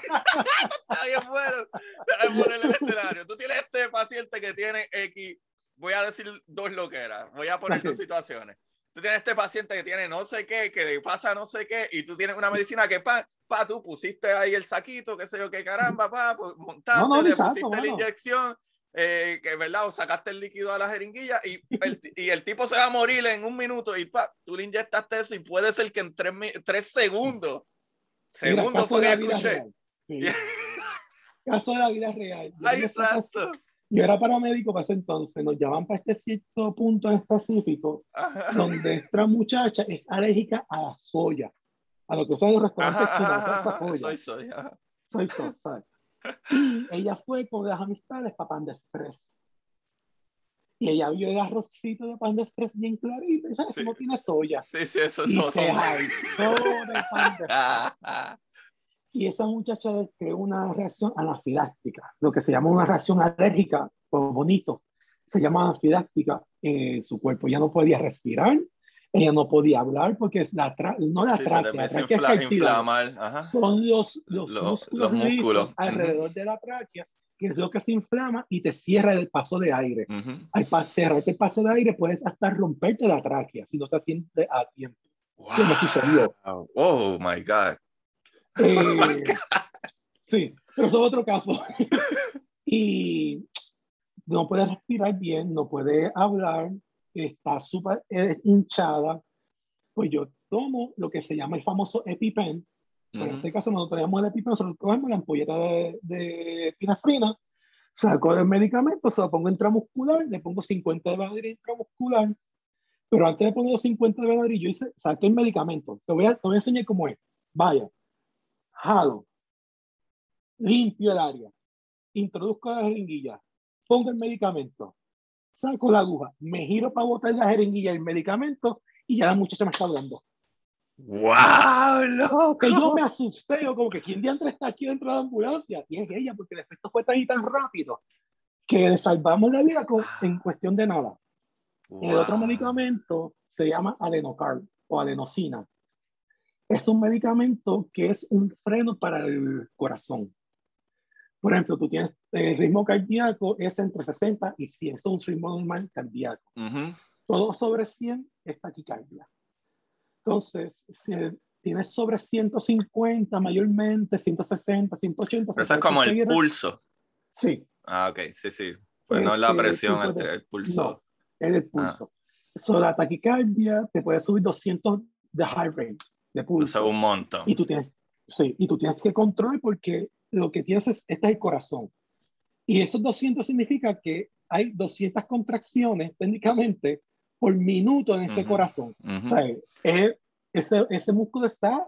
Sí, ajá, ajá. Sí, es como si Este acelerara un carro que no tiene un- motor si suficiente tuviera un por una caballo. cuesta gigantesca y se, ah, por más que acelere ese motor no va a subir esa Pues tú pared. tienes un nunca. caballo a, a galope y tú tienes que pararlo. Tú jalas las, las riendas y paras el caballo de cantazo. Eso nosotros hacemos con ese medicamento. Pero ese medicamento tiene un, un periodo de vida de solamente, creo que es tres, de 3 a 6 segundos, no me acuerdo bien. So, tú tienes que poner ese medicamento en la, en la vena, lo más cerca de la vena, porque tú tienes que enviar el medicamento y el flush súper rápido para que entre y no pase el tiempo que el medicamento murió. Holy shit. ¡Wow! ¡Qué difícil! ¡Caramba! Sí, eso, y entonces la cosa no es esa, la cosa es que tienes el monitor cardíaco y tú estás viendo el heart rate. Tú pasas el medicamento y se va en flat por un tiempo. Oh my God, como si el corazón parara. El, el corazón para de cantazo y, oh empieza, y empieza en bradicardia menos de 60 hasta llegar al punto normal. Sí, como 70 y algo por ahí. 60, 70, cosas Ajá. así. Pero la primera vez que yo hice eso, el medicamento se tarda un poquito en hacer el efecto. Y yo, pues no, no está haciendo efecto, voy a buscar la segunda dosis. Cuando voy a mirar, me pasé la segunda dosis, es que hace tut, tut, tut.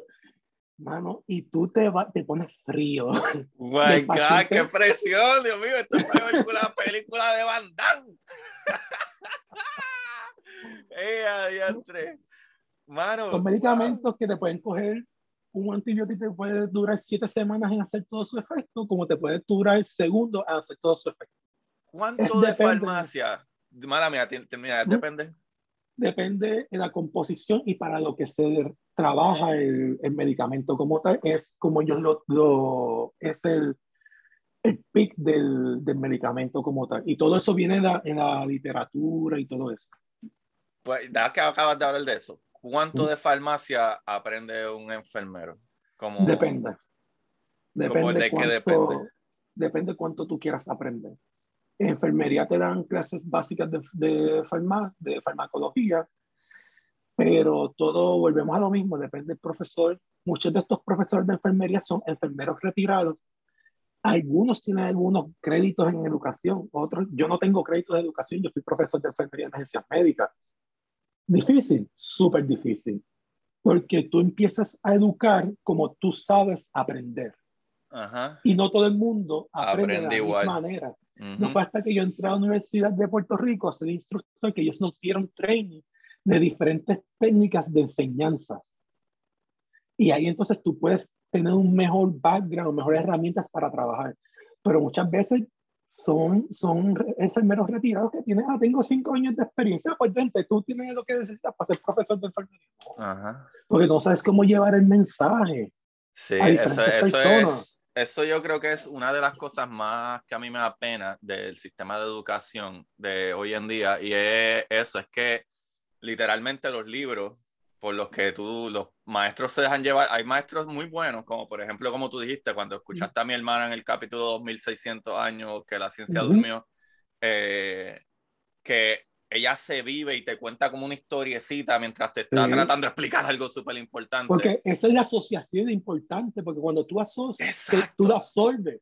Que, Pablo, acabas de dar en el clavo, es la asociación.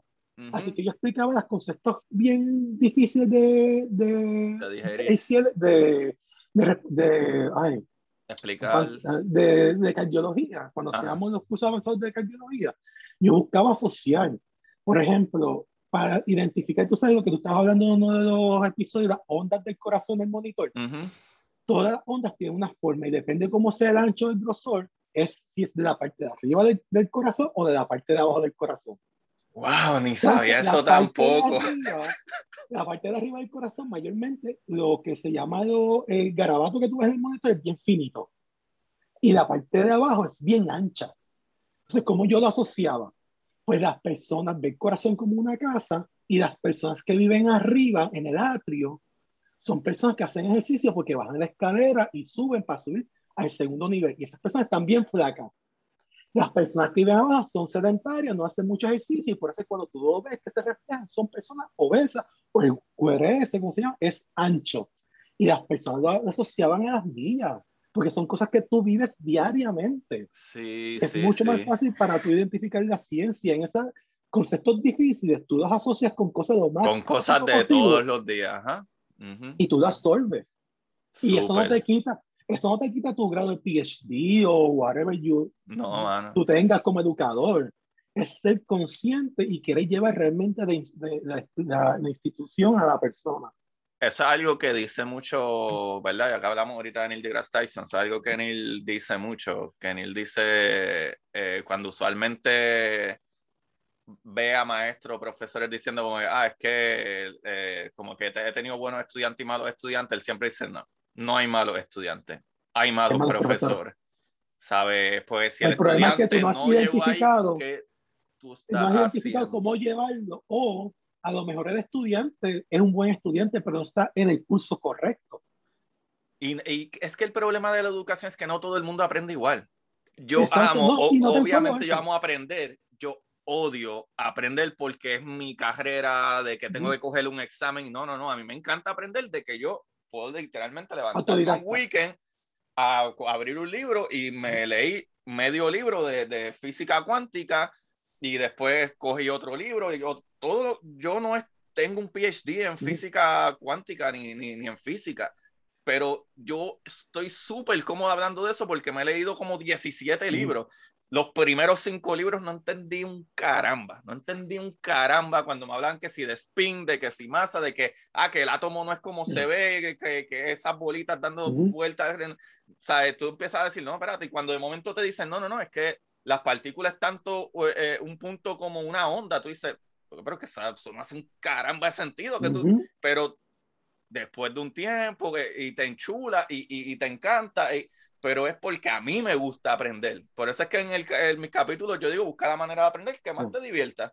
¿sabes? Y hasta tú yendo a clase, a la universidad y etcétera, a lo mejor el profesor te puede dar algo que a lo mejor no lo entiendes de tal manera, pero entiendo que está ese por ciento del estudiante que si te importa y te atrae un poco, tú dices, ok, el profesor habló de estas cosas, tengo mis anotaciones, déjame ir yo a buscar de qué caramba o qué otros recursos puedo encontrar.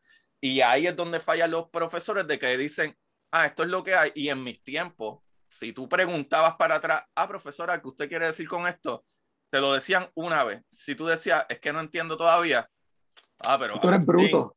Agustín, entonces tú ves todos los chamaquitos que tampoco entienden un caramba, riéndose como, ah, yo voy a seguir preguntando. Es que tú tampoco entendiste, explícamelo a ver. Pues explícame tú. Ajá, ¿sabes? Y entonces e, e, e, ese tabú de que uno, no, no, déjame no preguntar porque me van a, se van a mofar de mí o whatever. Y, ajá, y como que no, mano. Pregunta y sigue preguntando. Y, y, y, a lo mejor es que la persona que te lo está explicando no te lo está explicando bien, en vez de buscar otras maneras de explicártelo. Claro. No, porque lo que se ve en el libro no lo entienden Sí, sí, sí, te sigo escuchando. Se frizó, pero yo te sigo escuchando todavía. Sí, ahí te veo de nuevo. Pero te escuchaba todo el tiempo, te estaba escuchando. Ok, ok. Este, bien, en el libro. Ah, esto es lo que tengo que eh, poner hoy en la clase. Esto. Y lo dan específicamente idéntico a como está en el libro. No lo digieren, no lo entienden, no lo, no lo procesan. Entonces pretende alguien que no sabe nada que está tomando ese curso para aprender, aprenda. Ajá, ajá. Y es como que, wow. Sí, yo, yo creo que es mucha vagancia de, de, brother. Y pienso yo que la mayoría de los maestros y profesores son excelentísimos. Y nada más el trabajo que ellos hacen, por la paga que hacen, por el que le dan, es, es, un trabajo increíble. Pero definitivamente creo que es el consumir el material que tú estás dando para poder traérselo a ellos. Para mí el problema es mayormente en educación y lógicamente yo soy, no soy un erudito en educación, yo soy, yo soy un analfabeta de educación realmente. Yo no tengo los, calibres para poder entrar, para entrar a ese, a ese, campo, pero como estudiante entiendo y teniendo familias que han estado en el campo de la educación que el problema es la administración, donde no dan los recursos y desvían, como todo área, desvían los recursos para cosas estúpidas como que el decano de, de, la, de, la, materia tenga su oficina con un baño privado, un sirviente o algo así, y no usa esos recursos para darle equipos, herramientas, tecnología, que se haga fácil al profesor demostrar una pantalla interactiva que existen hace años, que no necesita hacer un chartboard esto con tiza, algo digital donde tú puedas dibujar, hacer eh, este, dimensiones, cosas así, donde tú puedas palpar, tú puedas verlo, tú puedas entenderlo, no solamente utilizar tu imaginación, porque como tú puedes imaginar algo que tú no conoces. Es que diste en el clavo súper brutal, pues por ejemplo, cuando, como lo que yo dije, cuando tú estás hablando de partículas haciendo un spin, ¿verdad? Perdón que te interrumpa, me acordé ahora mismo, en Instagram, en los reels de Instagram que me pasó metido ahí, ah, vi algo que tengo que chequear bien en Google, el app de Google. Eh, tú buscas, por ejemplo, la cédula y te da una opción para ver en 3D y con uh, um, aumento reality la puedes proyectar y puedes espinearlo. Ojalá cuando yo estaba en anatomía en enfermería yo tuviese esa opción de poder ver la célula, la mitocondria, el núcleo, poder verlo, girarlo, entenderlo. No, era una página y, cuidado si no sí, que, era una fotocopia de un dibujo. Era una Exacto. Y es que a mí me gusta un montón biología. Yo me, yo me, yo me sabía hasta todas las bases del ADN, eh, eh, ya, que ya no me acuerdo, pero tininas, eh, whatever, no me acuerdo ahora, pero ¿sabes? en high school yo me sabía todo, eso era lo que yo decía, yo, estudiar biología, eso era lo mío, ¿sabes? Pero literalmente si era un dibujito que les, alguien hizo con un lápiz y le sacaron copia y era como que como que un moco grande con, con, una con un ojo negro chiquito y con par de un montón cositas, de un montón de lineecitas, ajá, que tú decías, pero qué es eso, eso es sucio, eso, eso es que no, no, no, eso, eso es la mitocondria y no, esto es el ribosoma. Y, como que, ah, ok. no, está el nucleolo o está el núcleo. Sí, sí, no, no. Y, aquí dentro, en ese núcleo, sí, y el, problema, y el problema de eso es que como tú sabías que ese era el mismo eh, dibujo que venía en la clase, tú te lo embotellabas porque no había manera que tú te entendieras eso. O sea, que, y hay la tecnología y no, no la utilizan, man. Y eso es una de las cosas más frustrantes que, que puede haber ahora mismo. Sí, man. Digo, y eso ahora, pero yo entiendo que también eso mismo, eh, eh, no, no solamente en tecnología, sino solamente, como tú dijiste, materiales. Que no sea que el maestro que ya cobró una porquería, tenéis que comprar materiales para poder explicar de una manera más eficiente la clase y que no sea solo lo que mandan los que mandan, como que ah, no vamos a usar más recursos, así que tú dale esto, tú dale este papel, ellos lo que tienen es que ir de capítulo A a capítulo B y, y, ya. O el peor caso, cuando yo estudiaba con mi ex esposa, ah, ustedes viven en la misma casa, le vamos a dar más que una copia. Pero es que yo estoy pagando dos matrículas. Ajá, ajá. Ajá. se supone que eso cobra los gastos de ella y los gastos míos de didácticos porque tú me tienes que cortar Sí, sí. Porque vivimos en la misma casa. Eso sácale copia, sácale copia. tú estás asumiendo que yo tengo impresora. Porque yo, yo, mismo como adulto vine a estar en impresora otros días por necesidad. pero no estudiando de chamaquito, 21, 25 años, uno no piensa en, uno piensa en computadora por otras cosas que no tienen nada que ver con imprimir. Mano, Ramón, en verdad ahora sí que nos fuimos lejos, así que eh, chao, ya dijiste que sí. Así que vamos a grabar de nuevo. Yo creo que este capítulo está súper bueno. ¿Te sentiste cómodo? ¿Te sentiste bien? ¿La pasaste bien? quiero volver? ¿Cuándo volvemos? Ah, pues ya, ya entonces tenemos capítulo entonces para la semana que viene. eh, mano, de verdad, eh, yo creo que sí, definitivamente. No quiero tampoco exhaust eh, a, a los escuchas, pues llevamos casi dos horas, pero, pero definitivamente yo creo que nos quedamos corto. Creo que nos falta un montón y creo que tenemos que añadir lo de eh, la psicología, que es algo que me encanta, salud psicología, salud mental. Eh, ajá, y es algo que tocamos por encima aquí, pero creo que no, lo que hicimos fue despolvarlo un poquito, ni siquiera abrimos la caja. Eh, estoy haciendo aquí un brainstorming para tenerlo en mente, porque yo creo que nos falta muchísimo y ni siquiera he empezado a hablar de, ok, enfermería. Cuando tú ponchas qué tú haces, qué tú dejas de hacer, cuál es el protocolo y todo eso va a venir definitivamente. Así que eh, le vamos a meter next time. Claro que sí. Ok, está bien, eso está bueno. Eso. El hielo, alias, bueno, eres el, alias el hielo, pero es Ramón Torres. Brother, gracias, gracias. Esto estuvo demasiado de brutal. Esto estuvo brutal, brutal. Gracias yo sabía que esto iba a ser entretenido, pero no pensaba que tenía tantas ramificaciones desde la medicina, desde la parte farmacéutica, desde, wow, desde psicología. ¿Qué clase de capítulo, papá? Anda para el Caribe. Brutal. Y si algo salió mal es culpa de Manolo Mato. Yo tengo una campaña culpa de Manolo Mato por todo. Elio, eh, dinos ahí para que la gente si te quiere seguir y ver tus fotos y todas las aventuras que tú tienes unas fotos brutales en sitios brutales o lo, si verdad si quieres, no tienes que hacerlo. Eh, mayormente lo que yo uso es Instagram y es mi username es elielo underscore cf en Instagram. Y eh, cosita. ¿Ah? Y no, no, no, eh, dile ahí, como quiera yo voy a poner tu, tu nombre en, en, la descripción y eso, en el link, pero eh, antes de irme, no te vas a ir tan fácil. Yo usualmente recomiendo un libro cuando puedo, eh, pero no tiene que ser un libro, no tiene que ser de ciencia tampoco. Eh, puede ser fantasía, puede ser una serie que estás viendo en Netflix. Ya dijiste La Casa de Papel, pero una recomendación para la gente que quieras traer.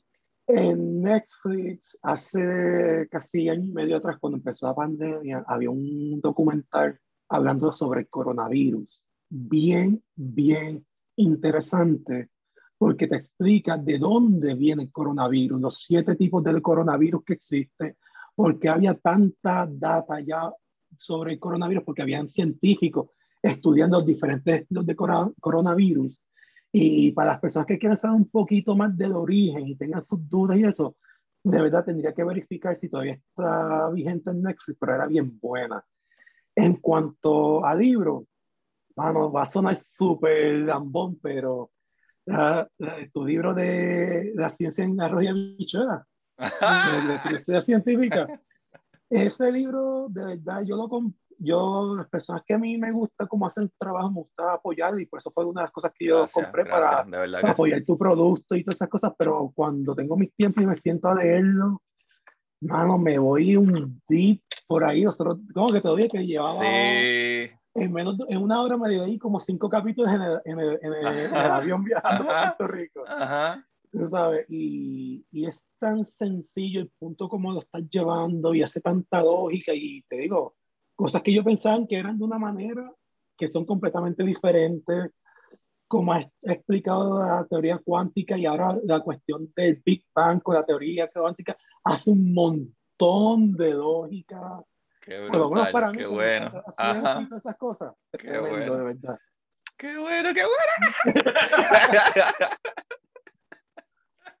nada, mano, de verdad, gracias por la invitación y a la orden la pasé súper brutal, brutal de verdad. Mano, gracias, gracias, de verdad que este capítulo ha estado bien interesante, bien brutal, de verdad que gracias, te, te agradezco un montón por tu tiempo, porque cuenta tiempo es dinero y que estás sacando de tiempo para estar con tu pareja en la piscina, está aquí conmigo. So. hoy, hoy guiamos para Gainesville, que nos esperan dos horas detrás de, de carretera. Sí, ah, diantre, mala mía. No, no, no, no, no, este tranquilo, nosotros siempre vamos después de las 10, 11 de la noche porque ah, nosotros, trabajamos de noche y nosotros vamos hoy porque trabajamos mañana. Ah, ok. So, solo tenemos que switchar a, a, de noche otra vez, por eso que nosotros vamos bien tarde para, para switchar y eso. Ah, ok, ok. Wow, de eso también tenemos que hablar. Sí, eso es parte de la vida de Travel Nurse. Ajá. Ah, exacto, porque la gente no sabe que no eres nurse, eres Travel Nurse. Y esa era de las cosas que más me impresionaba wow, tenemos tantas cosas que hablar todavía. Corillo, esperen la parte 2, que esto está demasiado de por encima. Gracias nuevamente, Lielo, Ramón Torres. Eh, y a mí, este, pues me pueden conseguir las redes como Curiosidad Científica Podcast en Instagram, Curiosidad Científica eh, en Twitter, pero en Instagram, en el link, si van a mi página principal, hay un link ahí que dice Linktree y ahí sale todo. Sale desde el capítulo que salió la semana, sale desde en los links de mis libros de Curiosidad Científica, El Universo en Arroz con Habichuela, y sale mi libro nuevo de eh, ciencia ficción, que está brutal, que es, eh, ¿verdad? La exploradora, Titán. Ajá, Titán. Y nada, nos pueden apoyar en el link acá abajo, compartiendo estos capítulos. Este, ahí mismo en el link del Linktree pueden hacer su aportación de una sola vez si, si desean. Y más que nada, y es gratis, compartiéndolo y darle like y un rating en, en, Apple Podcast y todas esas cositas bellas. Y como siempre les digo, Corillo, busquen la manera de aprender que más le divierta. Chequeamos. bye, bye. Esto es Curiosidad Científica. Curiosidad.